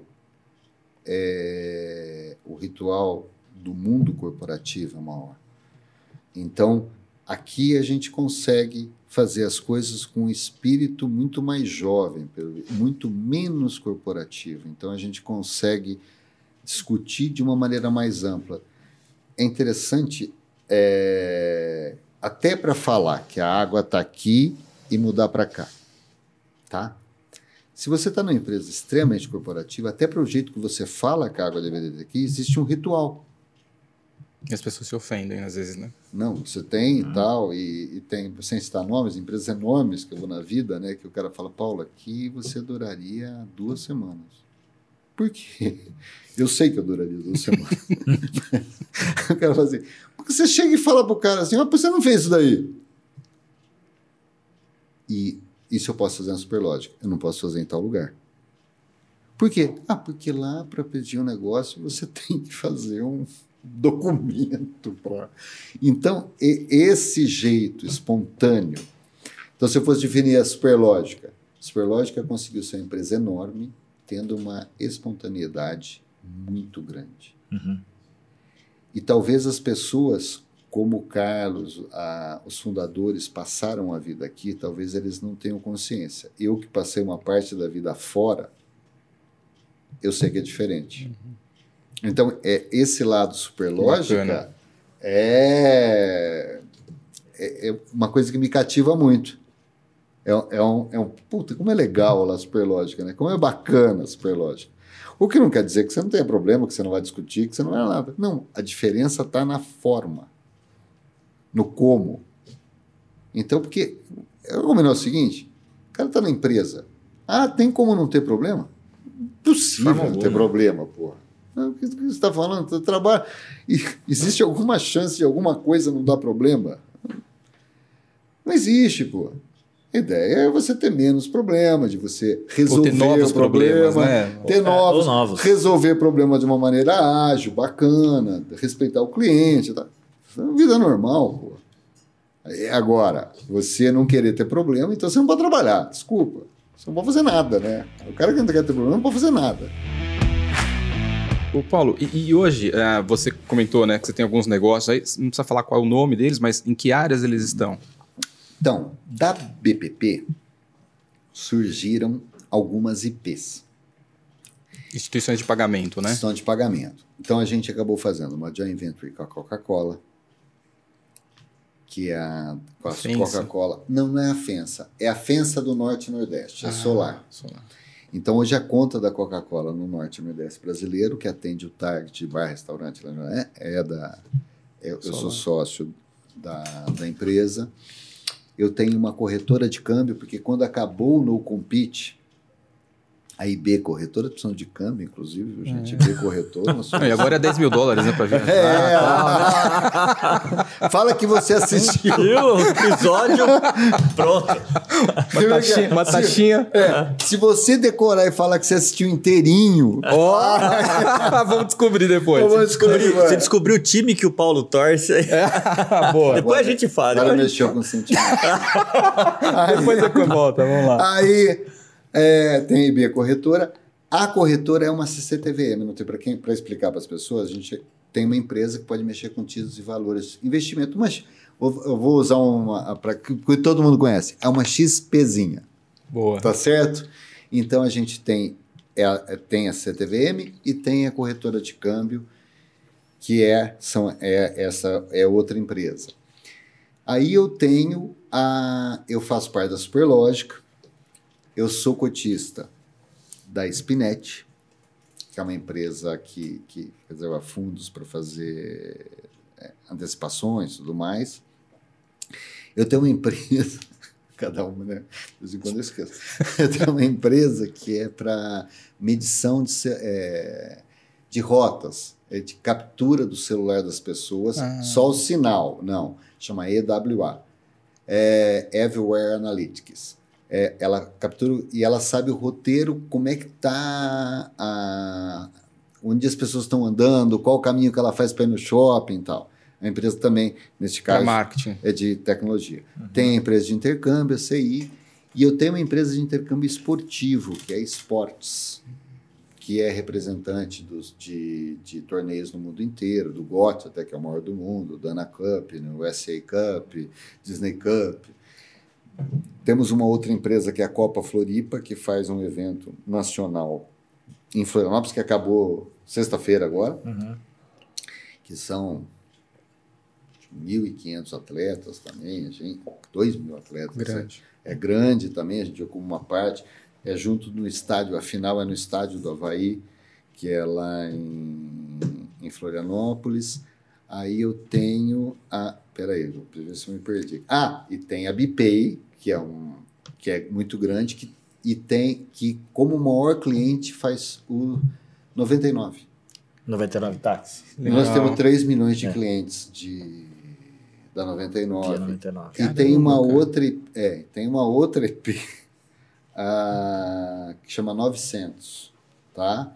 Que trabalha com menos clientes e tal. Agora, agora eu não sei se eu esqueci de alguma coisa. Interessante. E aí todas elas. De mineração não tem nada, não? Ah, sim! e eu tenho participação numa. Não é mineração, né? Ah. Ela é reciclagem de minério para. Ah, Não tem, não tem minerador. Uhum. tá? Que tem uma fábrica aqui em Pé de Piracicaba, em Saltinho. pô, bem diferente, hein? e é, isso é bem diferente, né? Deixa eu ver agora, eu acho que eu não esqueci de nada. mas, e em todas ó, elas, você, atua como também. cons- Não, além de ser acionista, você está no conselho ali, Paulo, contribuindo. tô- não, eu diria que na.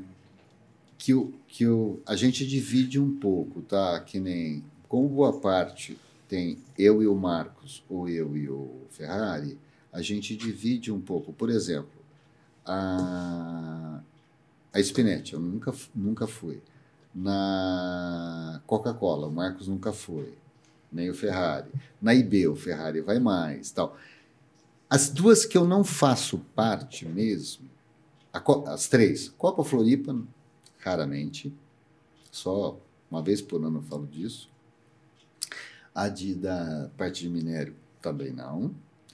E da Spinete também não. Uhum. As outras, ou eu estou no conselho ou eu estou dando palpite, ou estou trabalhando. Boa. Agora, com a venda da BPP, eu tenho mais tempo. Ô, ô, Paulo, e, e falando um pouco de. Tem mais, tem mais Tem mais tempo, To- né? Tocando tudo isso daí, ele tem um pouco mais É. de tempo. É. Você falou agora um pouco dessa questão de como você distribui, né? E, e como é que você é, trabalha o equilíbrio na tua vida, essa área, né? Essa questão profissional e, cara, esse- o tempo que você dedica para para você, para família, como é que você faz isso? E aliás, porque você comentou que você viajou muito, né? É, eu viajei demais. O útil Você agradável tem que, também. lem- é, tem que lembrar que na época de intercâmbio puro, cara, é só viagem. É só viagem. É só viagem. Tanto é que quando as pessoas falam para mim, ah, eu vou viajar. tá?" Eu falo, puta vida. Que eu adoro viajar, mas eu não gosto. Por isso que eu falo assim, vamos lá para Paris? Eu falo, puta que pariu. De novo, né? Eu sempre tenho aquele de novo. Qualquer viagem que todo mundo achar normal é aquela viagem que eu não que Não eu já fui fazer, demais. E normalmente sempre trabalhando. Então viagem para mim é vulcões do Equador. Nada, tudo fora de rota. Agora assim, o né? ano que vem eu queria ir para Anapurna. As pessoas olham para mim e falam: "O que que é Anapurna?" Cara, que essa montanha. É, É uma o- montanha. É, terrível. Então eu sempre gostei de montanha. Eu subi várias montanhas. Aqui no Brasil eu não subi o Neblino, Roraima, Bandeira, tudo. Que legal. Então eu sempre pô. tive um lado, eu sempre tive lado de Aventureiro também. aventureiro. Eu sempre tive. Então o cara fala: qual viagem você queria fazer? Ah, eu queria fazer o Transiberiano, entrar no meio da Mongólia. Lá. Isso para minha viagem. A cidade já não. Eu, eu não tenho. Primeiro, que é muito difícil um lugar que eu não tenha ido. Isso é um problema. É, E depois, porque aí eu vou- o mundo é grande, a minha vida está chegando ao fim, né? Aquele negócio. Pô, cara. Não, o cara vai fazer 60, eu tenho uns 30 anos, vai, 40. São os novos 40. É. Os novos Não, mas tudo 40. bem, mas tem mais 30, 40. O mundo é grande pra caramba. Então não dá pra você, tem que escolher uns negócios diferentes, senão você vai repetir, né? Então eu tenho esse lado de fazer coisas diferentes enquanto. E tem coisas que eu tenho que fazer logo, porque aí chega uma idade que eu só não vou conseguir subir na Purna com 80 anos. Então tem aí o, o time para isso. Agora, você falou de divisão, né? O equilíbrio, né? Eu só tenho duas rotinas na vida. É visitar minha mãe sábado de manhã. Todo sábado de manhã, não sei que eu esteja viajando. E jogar bola domingo de manhã. Pô. Tem aquela rotina que depende do campeonato brasileiro, que dia que está tendo jogo. O resto é muito variado, mas eu não tenho, eu não sou muito preso assim. É, se eu tiver que. A pessoa fala assim: ah, vamos para não sei aonde passar. Eu não fico pensando se eu tenho que trabalhar. Isso é um outro detalhe importante. O fato de trabalhar muito faz com que eu nunca pense para as pessoas falam assim, ah, tem uma viagem dia 6, 7 para não sei aonde, vamos lá para a fazenda tal.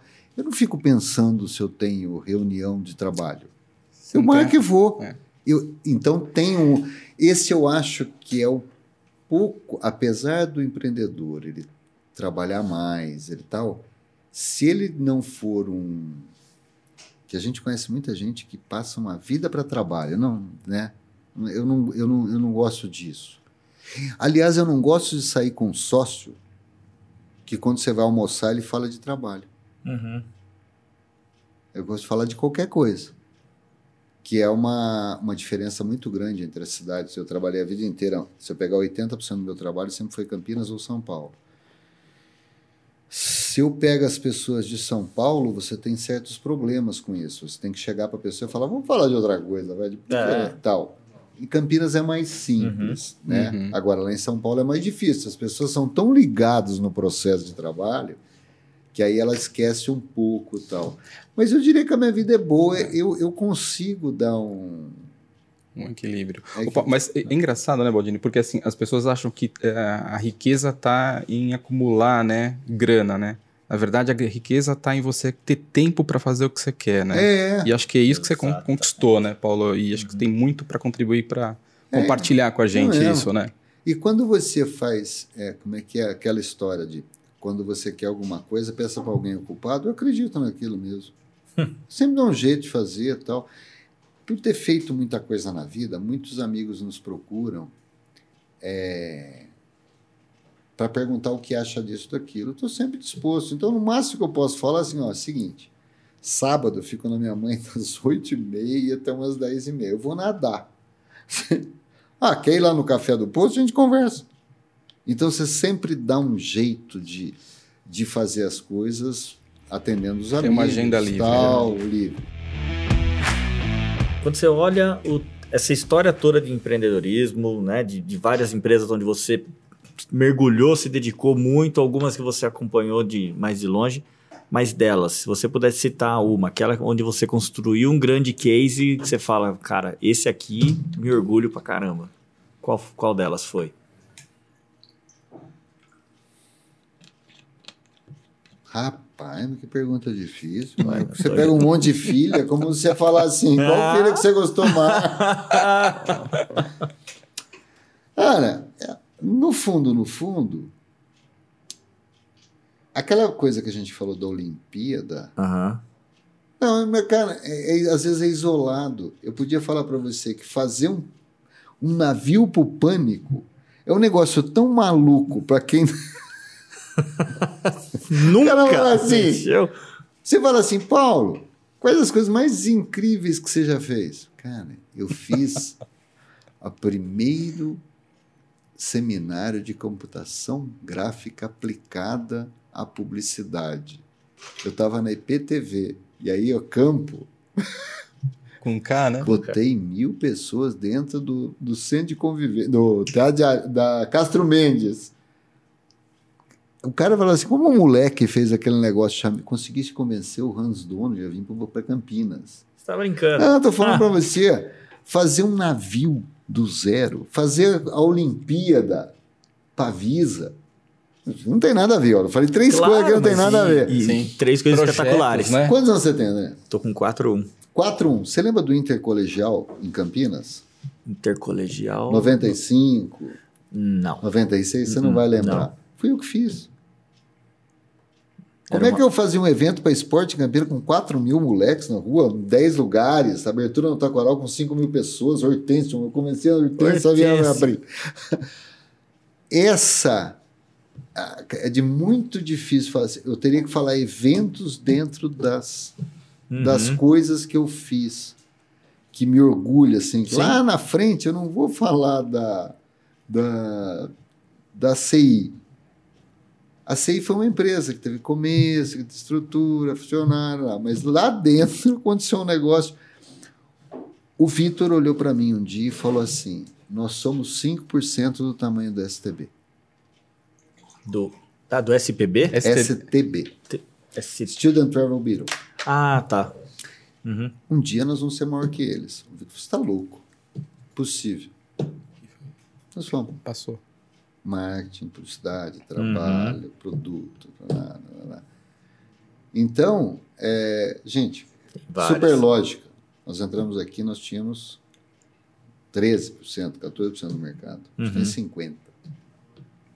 Então, é, é, usando um sócio meu, onde eu não estava, é, quando o Marcos abriu a confidência, Uhum. os caras falaram, você tá louco, fazer câmbio legal em shopping? Isso vai dar prejuízo. O nego dava uma risada da cara dele.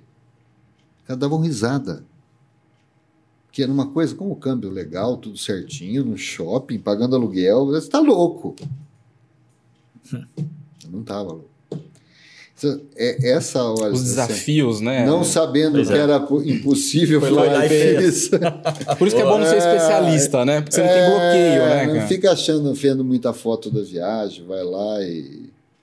E é, um- é- é- essa, esse negócio, então, é muito difícil. Você está falando de filhos que eu tive aí. Agora tem novos e tal. Ah, eu não estava aqui na. Eu não, não eu entrei na Superlógica há pouquíssimo tempo, de uma empresa que tinha muito tempo, né? Eu tenho um amor pela Superlógica, você não tem ideia. Uhum. Manda um beijo pro Carlos. Carlos, um beijo para você. São, assim, eu queria mostrar, falar que foi por tua causa que eu tô aqui. boa, boa. Mas vamos lá, você trabalhou com câmbio, trabalhou muito forte com turismo, tem empresas ainda que você investe. E aí veio a pandemia. Câmbio, turismo, e, e durante esse período de pandemia, cara, foi difícil para todo empreendedor. Conta pra gente como é que foi esse período para você, para essas tuas empresas. né? Pode usar a palavra merda aqui? Pode, né? Aproveita que. pode, pode. É muito ruim. Não é muito, é muito ruim. Não é mais ou menos. Porque né, no câmbio a gente ainda se livrou, porque tinha muita gente com a história da pandemia que estava precisando de dinheiro e fazia muita é, Remessa. A remessa. remessa daqui para lá de lá para Sim, cá. Então você salva ali.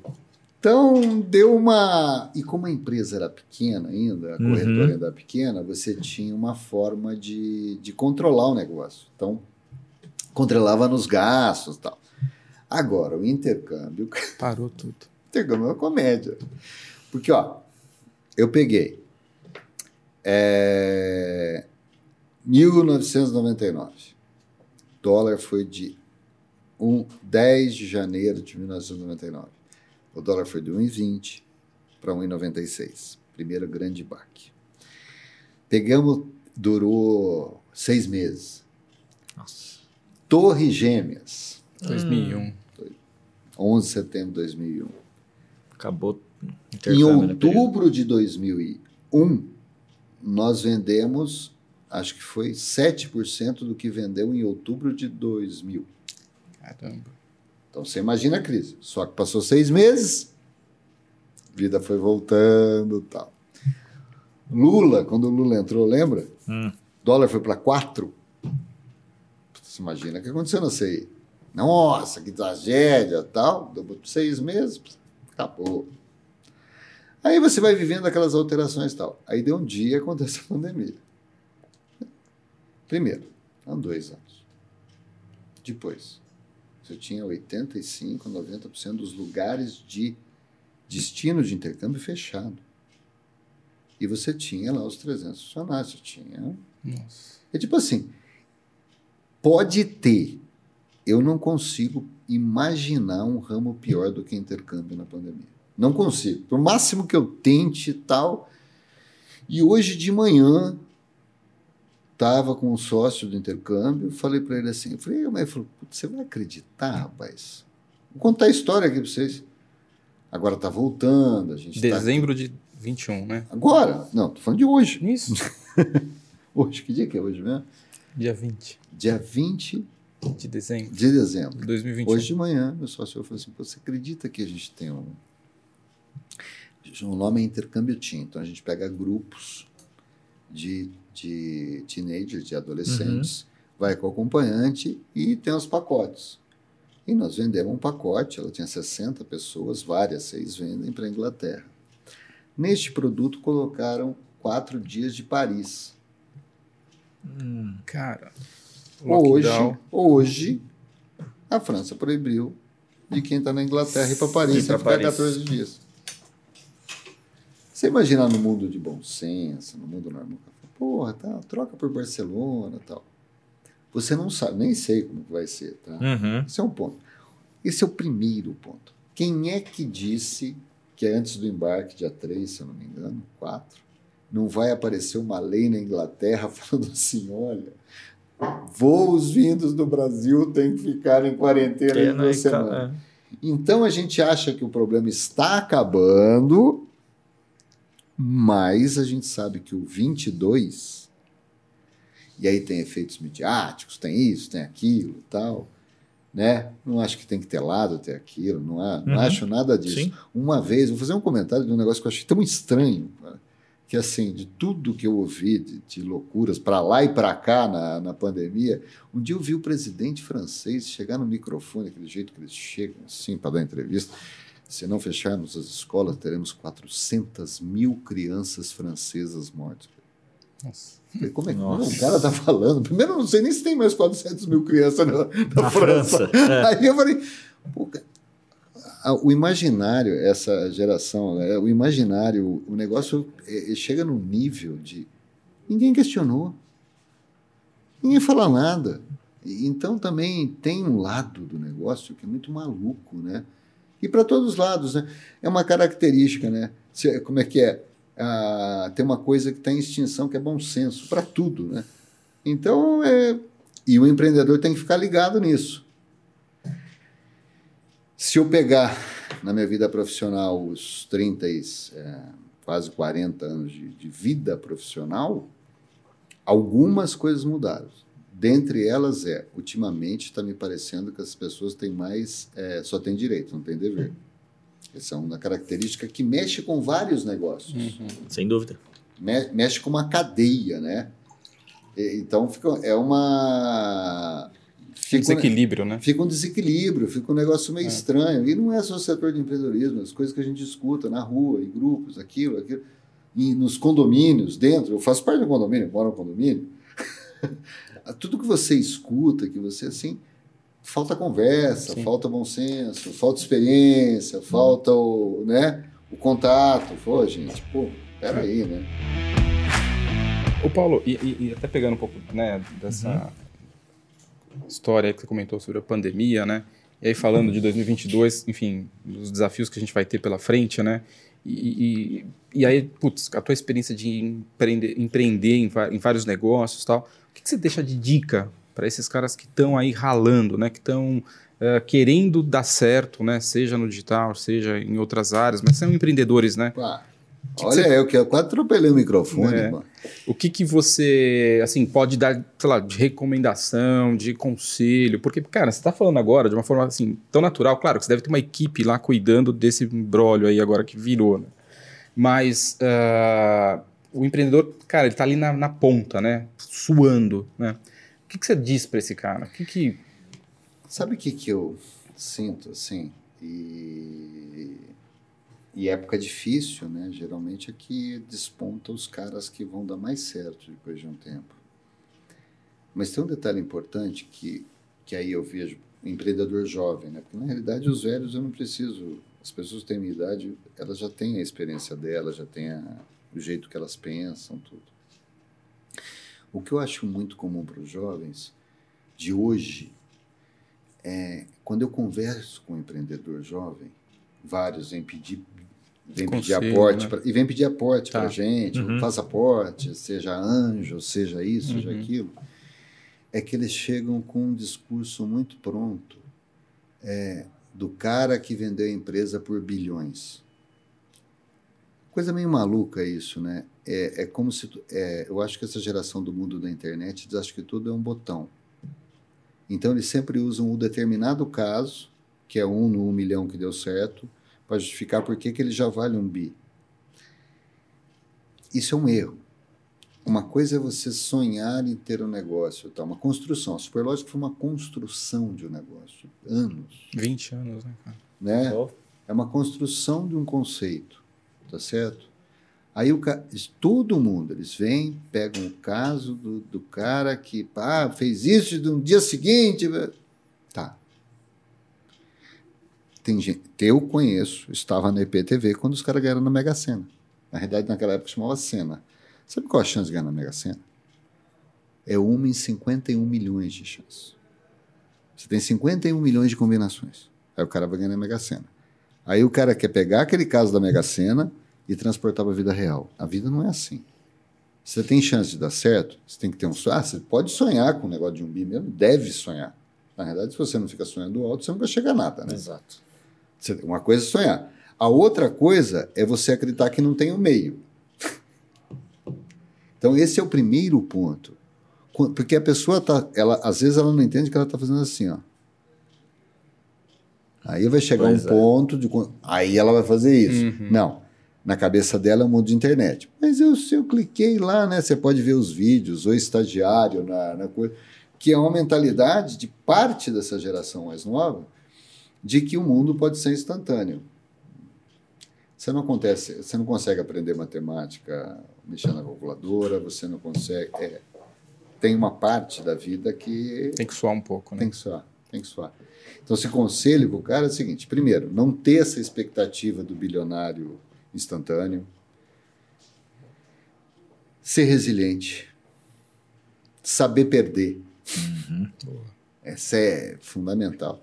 Não ter um aspecto. Gente, o bom empresário, ele demora muito para pensar no bolso dele. Muito. Porque hum, ele sempre na cabeça dele está pegando dinheiro para investir na própria empresa. Uhum.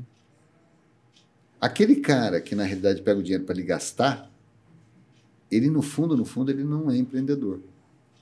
Ele, ele não deveria. É- é, parece, parece um paradigma. O empreendedorismo ele não está muito ligado ao consumismo pessoal. Uhum. Você precisa chegar a um certo estágio para poder fazer isso, não é? Tal. E se isso for a coisa mais importante para você, dificilmente você vai ser um empresário de sucesso. É- é- é- não bate, Não bate. Uhum. as coisas não batem, Uhum. tá? Boa. E aí também tem o seguinte: tem um negócio. Agora eu vou ser meio filosófico.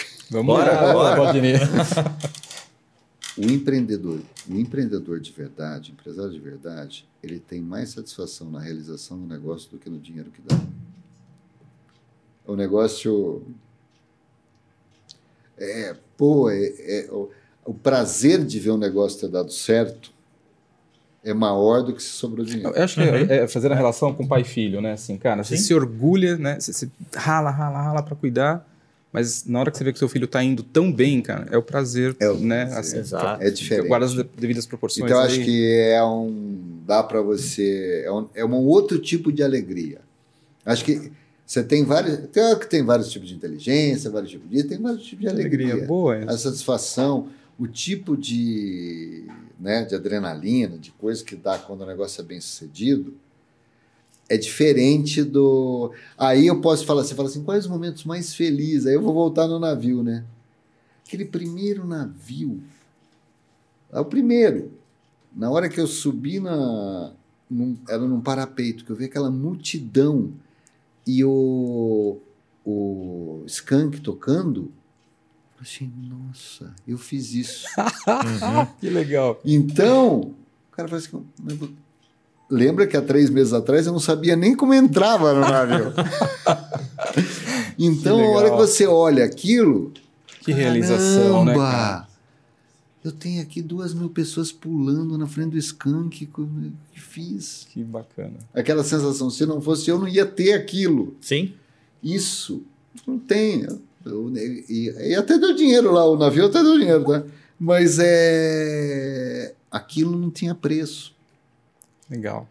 Parecidíssimo com o primeiro intercolegial que a Hortência veio abrir, quando eu vi 5 mil pessoas no Taquaral, de pais e moleque, desfile de escola, de colegial. Nossa, tocando uma música linda. Você canta também, Acendendo não, tocha, Ah, tá? acendendo a tocha, tal. Não, não, não é música, é só instrumental. E, nossa senhora, tocha, tudo ensaiadinha, tinha... Pô, aquilo é é? Orgulho, né, cara? fazer coisas, né? Então, lembra, É. fazer coisas dá muito... É uma característica de gente empreendedora. Uhum. Fazer coisas. Fazer coisas não necessariamente tem a ver com trabalho. Isso que é o negócio. Eu tenho amigos que o cara gosta de cozinhar. Quando o cara está cozinhando, ele- você olha pro cara, você vê que a alegria tal. Tem um amigo meu do Marcos o André, está numa festa, ele pega o violão. Ah, eu duvido que o Frank Sinatra na Maracanã tenha mais tesão que ele Olha. na hora que ele está com o do, do, do, do violão. Sim. Você olha pro cara, ele é médico, Uhum. médico oncologista. Que- Mas a hora que ele pega aquele violão, ele é o Paulinho da Viola no meio do coisa, tocando. E, cara, e ele, bom, primeiro que ele toca muito mesmo. Uhum. Mas é, essa fazer coisas tem uma. Quando o Marcos põe uma roupa de polo, quando eu vou jogar bola no domingo. quando- Então, fazer coisas não é só um ato isolado. Tem um lado pessoal que é Realização. é outro, é outro universo, é outra coisa e tal. Falar em jogar bola, tem alguma coisa aí, né? Tem, eu Baldini? ia até falar de. Ele fala de paixão, Né? né? Ele fala. Né? Tem uma paixão que virou negócio, se quase se confunde com o negócio, né? É depois da Que é- mãe. E da esposa, senão vai pegar mal em É, Essa casa, aqui, hein, cara? eu, isso aqui eu vou até lembrar. A galera que tá assistindo tá esperando o spoiler do desconto é agora, né? Que é a ponte preta pra você, Paulo? A pon- não dá para explicar. Não? Não, sabe por que que não dá para explicar? É o seguinte: tentar explicar para quem não é Ponte Preta é impossível. E para Boa. quem, e pra quem é Ponte Preta é desnecessário. Ah, Gente, Boa, essa boa. frase é a melhor frase de futebol que eu conheço, e não é minha, tá? É do Joamir Betti. É, Jomir Bete. Joamir Betti um dia falou essa frase sobre o Palmeiras. exato. Aí quando eu ouvi, que eu era um fã dele, cara, quando eu ouvi ele falar isso, eu falei, gente, Falou é isso comigo. que eu sinto pela ponte, eu não consigo explicar. O cara falou tudo. Boa. É uma pa... não, paixão, paixão é, é uma paixão diferente. É, é um negócio diferente mesmo. Eu tô falando sério. Sim, mas É, acredito. não dá para explicar para as pessoas como é que é estar no estádio. E quando você tá ali, você tá torcendo, aquilo tem um efeito diferente do, do, do tipo de amor. O tipo de amor que você tem pela família, o tipo de amor que você tem pelo filho. É um outro tipo. Que só algumas pessoas têm. Boa parte não tem. Se o cara fala assim, Paulo, o que você quer fazer? Um dia você vai se aposentar? Eu falo, não, se aposentar nunca, que eu acho que eu, com o meu estilo Sim. de vida é muito difícil eu me aposentar. Eu acho que eu teria um câncer mais cedo, um ataque cardíaco mais novo do que deveria. Mas eu queria ser, tá lá na Ponte Preta, vendo o jogo, ajudando, tal. Ah, você quer ser presidente? Não, não, não, não. Meu irmão foi presidente da Ponte. Uhum. Não, não quero. Lado político, de futebol, tal, não sei o quê. Mas eu queria estar presente e ajudando. Então eu consigo me ver daqui a sete, oito, dez anos ser aquele cara que ajuda mesmo, que é um voluntário lá e que vai, que tal. Eu consigo ver isso se o futebol vira- não acabar no modelo que existe, né? Na, no, no formato que existe, para poder ter um voluntário. Então é uma paixão diferente. É um negócio muito maluco. De- de- E meu pai com. E eu fui levado para o estádio de sacanagem. Olha. Como assim? Porque é o seguinte, eu tinha seis anos e eu não, e eu acho que eu não queria ir no campo. E meu pai, vamos lá no campo da ponte, vamos lá no campo da ponte. Eu falei, não vou, pai, não quero ir no jogo, não quero ir no jogo, não quero ir no jogo. E tinha um ratinho na televisão chamado Topo Gigio. Topo Gigi. Topo Gigio. Aí meu pai virou para mim e falou assim, vamos lá no campo, que lá tem Topo Gigio. Pô, Tá. Cheguei lá, né? Pai, cadê o Topo Gigio? Daqui a pouco ele vem. Ô pai, e o? Pera aí, tem um sorvete. Tá, Deu sorvete. Tomei o sorvete. Pai, cadê? Bom, tô até hoje. espera. Cheirando Topo Gigi. Mas isso foi com seis anos. Com sete anos, meu pai me botou atrás de uma Variant. Eu e meu irmão, que tinha um ano. Uau. E fomos para Belo Horizonte de Variant assistir Ponte Cruzeiro. Ah, Nove horas para ir. Ponte perdeu de 6 a 1. Seis. 6. Mas não cabia na variante, né? E aí eu olhei pro meu pai e falei assim, ô pai, por que, que só o pessoal de azul pode pular? Quase apanhei, quase... quase, a PH. quase fiquei lá no Mineirão, né? Aí eu olhei, pô, sacanagem. Aí voltamos nove horas. Quando meu irmão, cara, agora, 2009, 2010, virou presidente da ponte. E meu pai ficando bravo. Ele não devia. Porque não podia se meter nessas coisas. Não sei se o irmão tá na cabeça. Eu falei, pai, eu sei onde tá. Com um ano de idade, ele foi colocado atrás de uma variante. Você não sabe o poder psicológico daquilo. Você tá louco, né? O culpado disso é você. tá aí, olha aí. O culpado é você. Porque o cara ficou assim doente pela ponte por tua causa. Você sabe que o meu irmão, você chegava no ponto, meu filho é assim também. Aliás, meu filho é parecido. Meu filho tem uma gravação no IPTV que quando a ponte subiu em 2000 e 2011, 2012, o Série A, ele foi pular a- Alambrado. o alambrado e fez um rasgo daqui aqui. Nossa. E aí foi parar na ambulância, e todo contente, pulando e correndo. Fui parar no hospital, o médico era bugrino, inclusive. Ficou bravo com ele pela razão tal. Bom, fui parar no Mário Gatti e tal. Ele todo contente, porque ele acha que ele tem uma marca Nossa, olha daquele evento. E ele falou É. isso no, na, na IPTV, foi da entrevista, do, da, da emoção. Que. Quer dizer, você vai criando esse negócio de débil mental pelo clube, você vai criando em gerações, né? Você vai Você vai criando um atrás do outro. Aquilo que meu avô fazia, que o meu pai fazia, que eu fazia, meu filho faz. Ele pega o radinho depois do jogo e vai ouvindo os comentários até. É. Então não é um negócio assim. Ô, ô, ô, Baldini, você viu o time que ele foi lá em BH, né? Assistindo. Sim, sim. Cruzeiro, Cruzeiro. cara de negócio, quer ir, não sei não, hein, ó, O cara. que, que é essa história? Você acha que vai funcionar? Cruzeiro sendo comprado Pô, Como empresário, como empresário. acho muito difícil no Brasil. Uhum. O que, que eu acho difícil no Brasil? A estrutura brasileira de futebol ela é totalmente voltada a associações e clubes. Então, o que na realidade você vê aí são os empresários montando é, empresas lateralizadas Sim. ao coisa, onde aqui movimenta toda a parte de administração dos jogadores do futebol. Só que você não pode esquecer que aqui você tem conselho e tem aqueles regimentos de 1900 com todas as regras do que pode e o que não pode. Então, chega um determinado momento, você sempre vai ter um tipo de conflito. Uhum. Isso está dando certo agora no Bragantino com o Red Bull, porque eu, com todo com todo respeito ao Bragantino, porque o Bragantino não tem torcida, não tem, é um clube que já tinha, entre aspas, o Marquinho já era meio dono do negócio. Uhum.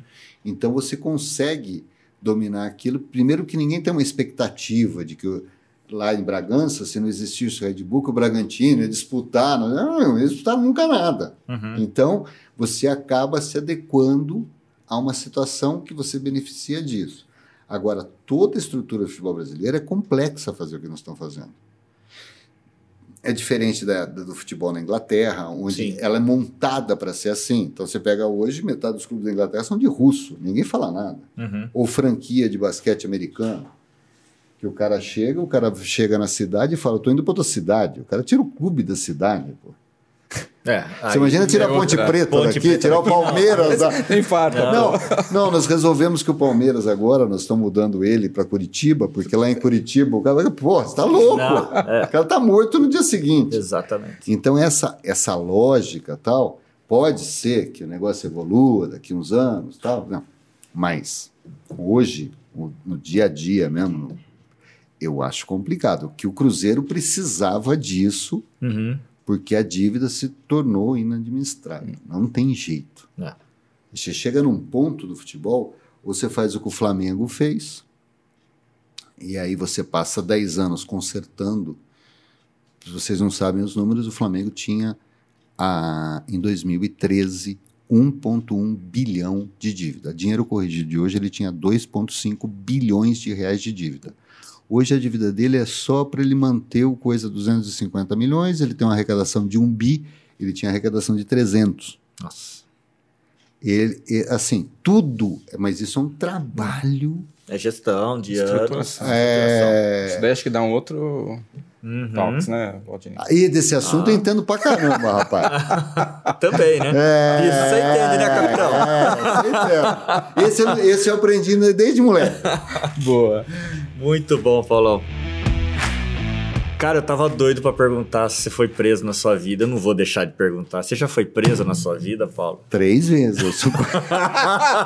Agora. Mas não tem ninguém te procurando mais, não, né? É, é, então. Boa, ninguém mais tá te procurando porque isso aqui vai ser visto por um monte de gente, cara.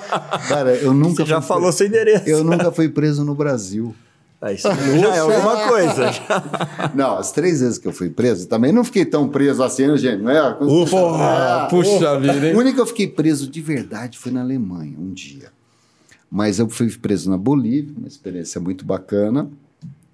É, porque eu estava com um colega que estava sem o passaporte na porta do hotel. E o boliviano passou e falou assim: passaporte, um guarda. Sim. O Fábio falou: eu vou pegar. Ah, não está com você, estão presos. Eu falei, mas eu tenho passaporte. Está preso porque é amigo dele. Fomos dois para cadeia. Aí o cara começou a tal. Aí ele falou que ele, a gente tinha que pagar. Ah, sim. Foi aí que eu tive meu primeiro ato de corrupção, né? Que eu vi que eu estaria lá até hoje, inclusive, porque ele pegou e me, me levou até a cela, na Bolívia, em La Paz.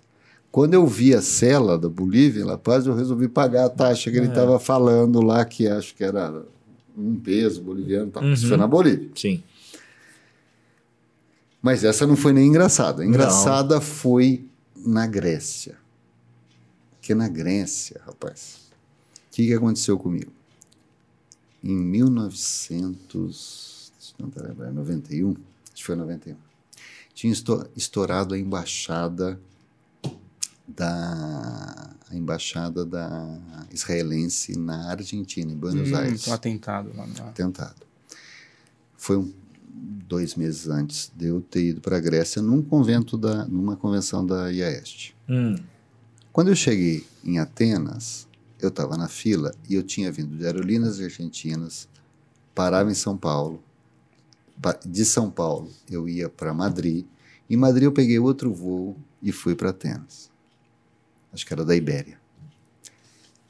A polícia local tinha uma indicação que um cara de sobrenome italiano, loiro, com as mesmas características que eu, era um terrorista daquela explosão do voo que originou, que na realidade eu nem peguei o voo em Buenos Aires, eu peguei em São Paulo. E que eu era tava com sobrenome italiano, mais loirinho, assim, porque era mais loiro, né? Sim. Pá, pá, pá, pá, tava na fila, veio dois caras um de cada lado.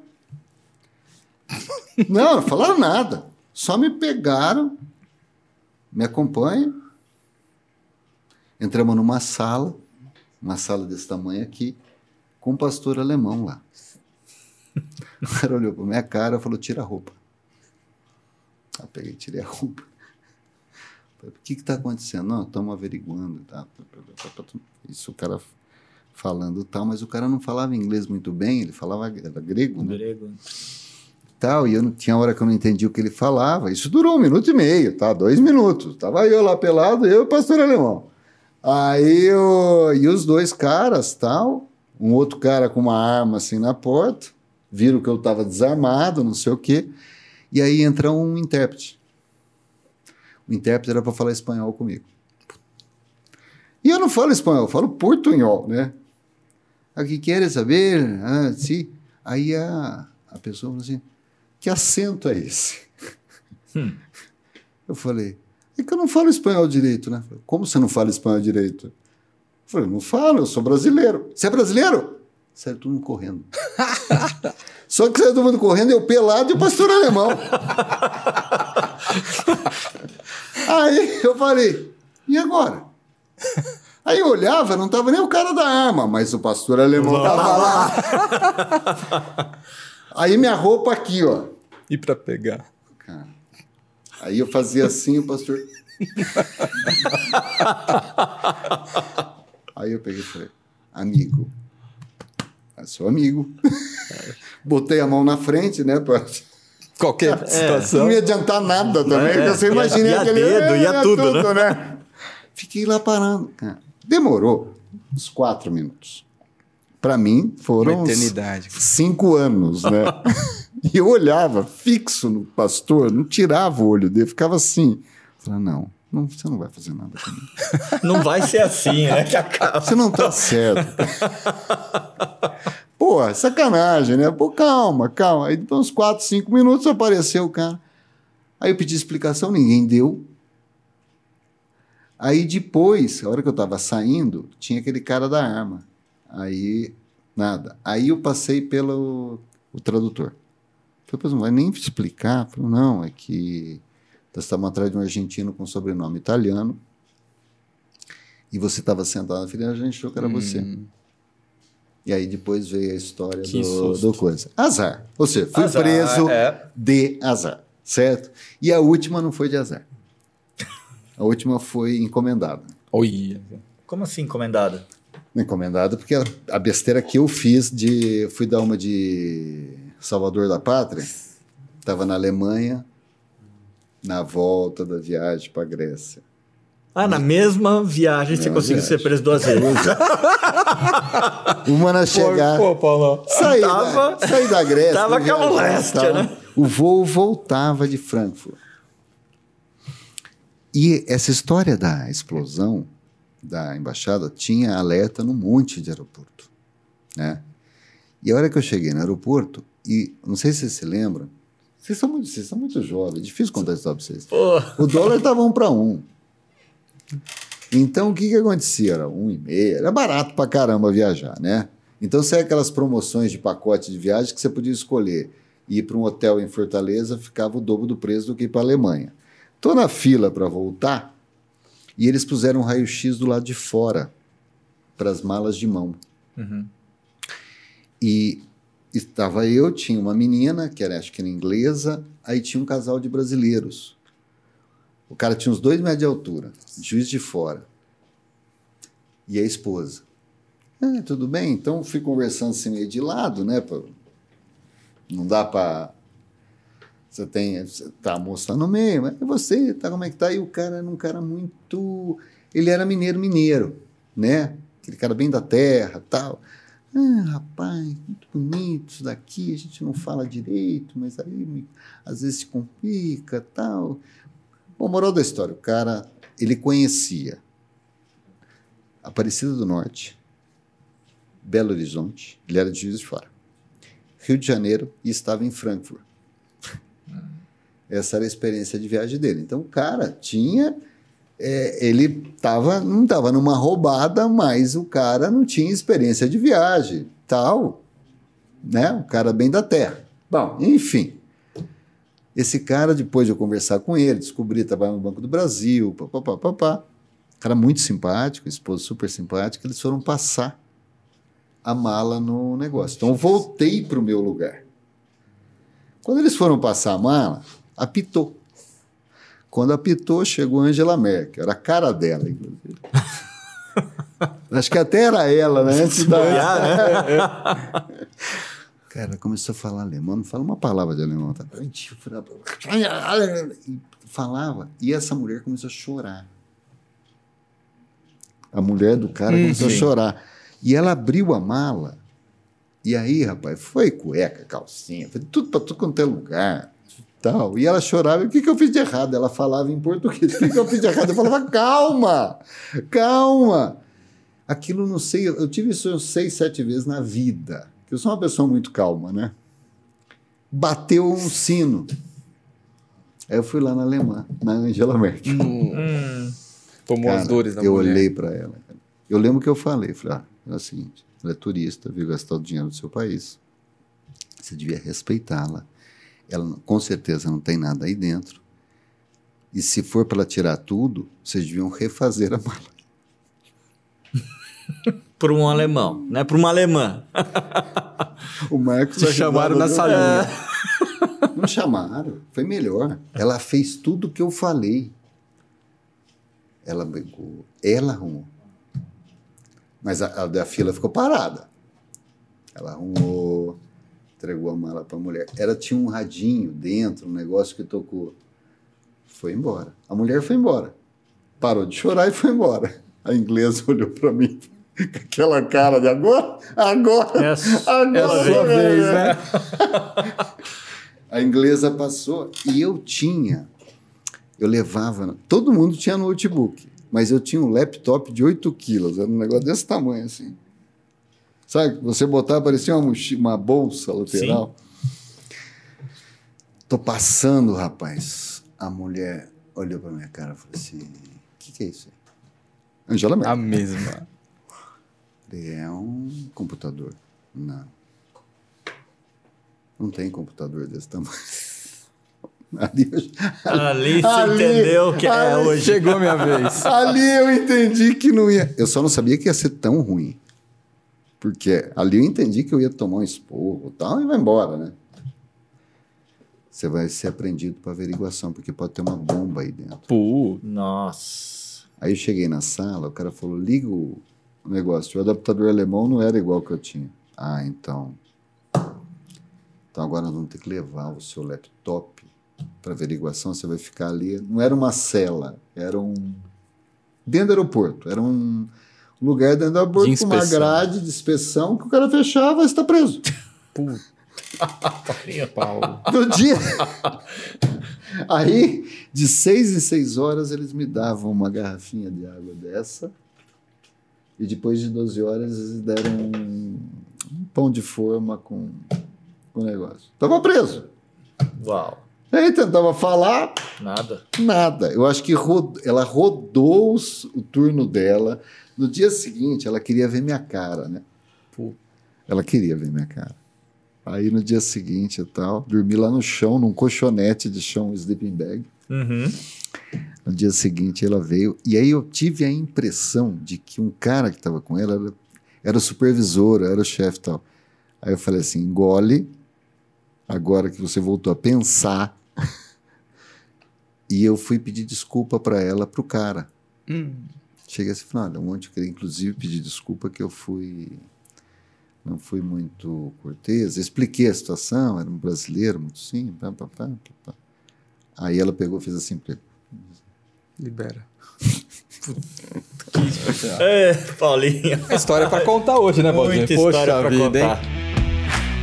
E aí, encerramos hoje? Mas não foi, não Hã? foi a pior coisa que eu fiz na, de, de perrengue que eu passei na vida, viu? Não foi isso aí, não. Foi nem numa ilha da Indonésia Ah, que eu me Opa. meti numa ilha errada, um barco me deixou. E aí a gente queria, era a Ilha de Flores, e o cara deixou na ilha, e a ilha só tinha muçulmano radical, ortodoxo, daqueles, assim, nós de short, sem camisa, tudo para ir pra praia. Chegamos lá, nós éramos o demônio. Ah. Eu fiquei com 40 graus, fiquei 12 horas sem tomar um gole de água. nossa. Eu quase, aquele dia eu acho que eu quase fui. Só faltava. Por isso- Mas isso é, para especialista em história de perrengue. viagem. É, Só faltava falou que, falar que caiu de avião. É, não. Então, Quase. duas vezes. Aí. Mas foi assim, eu tô aqui, né? Se eu tô aqui, Puxa O vida. final foi feliz, né? no final ver isso. Mas a, a primeira vez foi uma. De, aquelas com direito a elástico, perder, cair avião, da- cair à frente, sem roda, sem nada. Aquela Nossa. foi barra pesada, cara. Puxa. Aqui no Brasil? Não, nos Estados Unidos. 1990, acho que foi. Mas foi, então, é, é- é um dos lemas de vida. Eu não acho que a pessoa ela não vai embora assim sem. Sem motivo aí, né? Não, quando não tá, não, Na hora, não, tá, não tá. Não, não vai acontecer nada. Falando em lema de vida, então, pra gente encerrar, vai. Você tem um lema de vida? Tem alguma coisa que você acredita muito que você segue?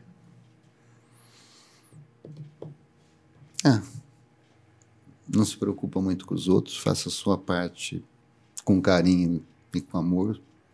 Se- acertar mais que errar, tá bom demais.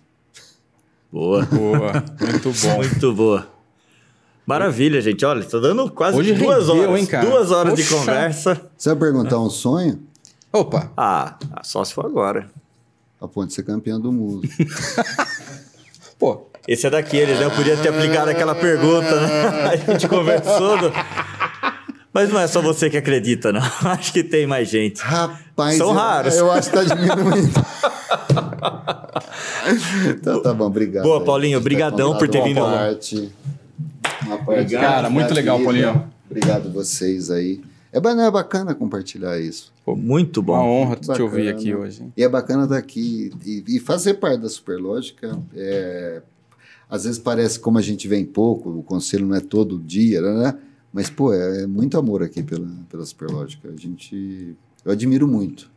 Ah, eu tenho Tá certeza. bom? Que bacana. Paulo, obrigado. Valdini, valeu, obrigado, obrigado, Marcelo. Valeu. Obrigado, pessoal aqui que está aqui ó, ouvindo história. Não aguenta mais ouvir história, né?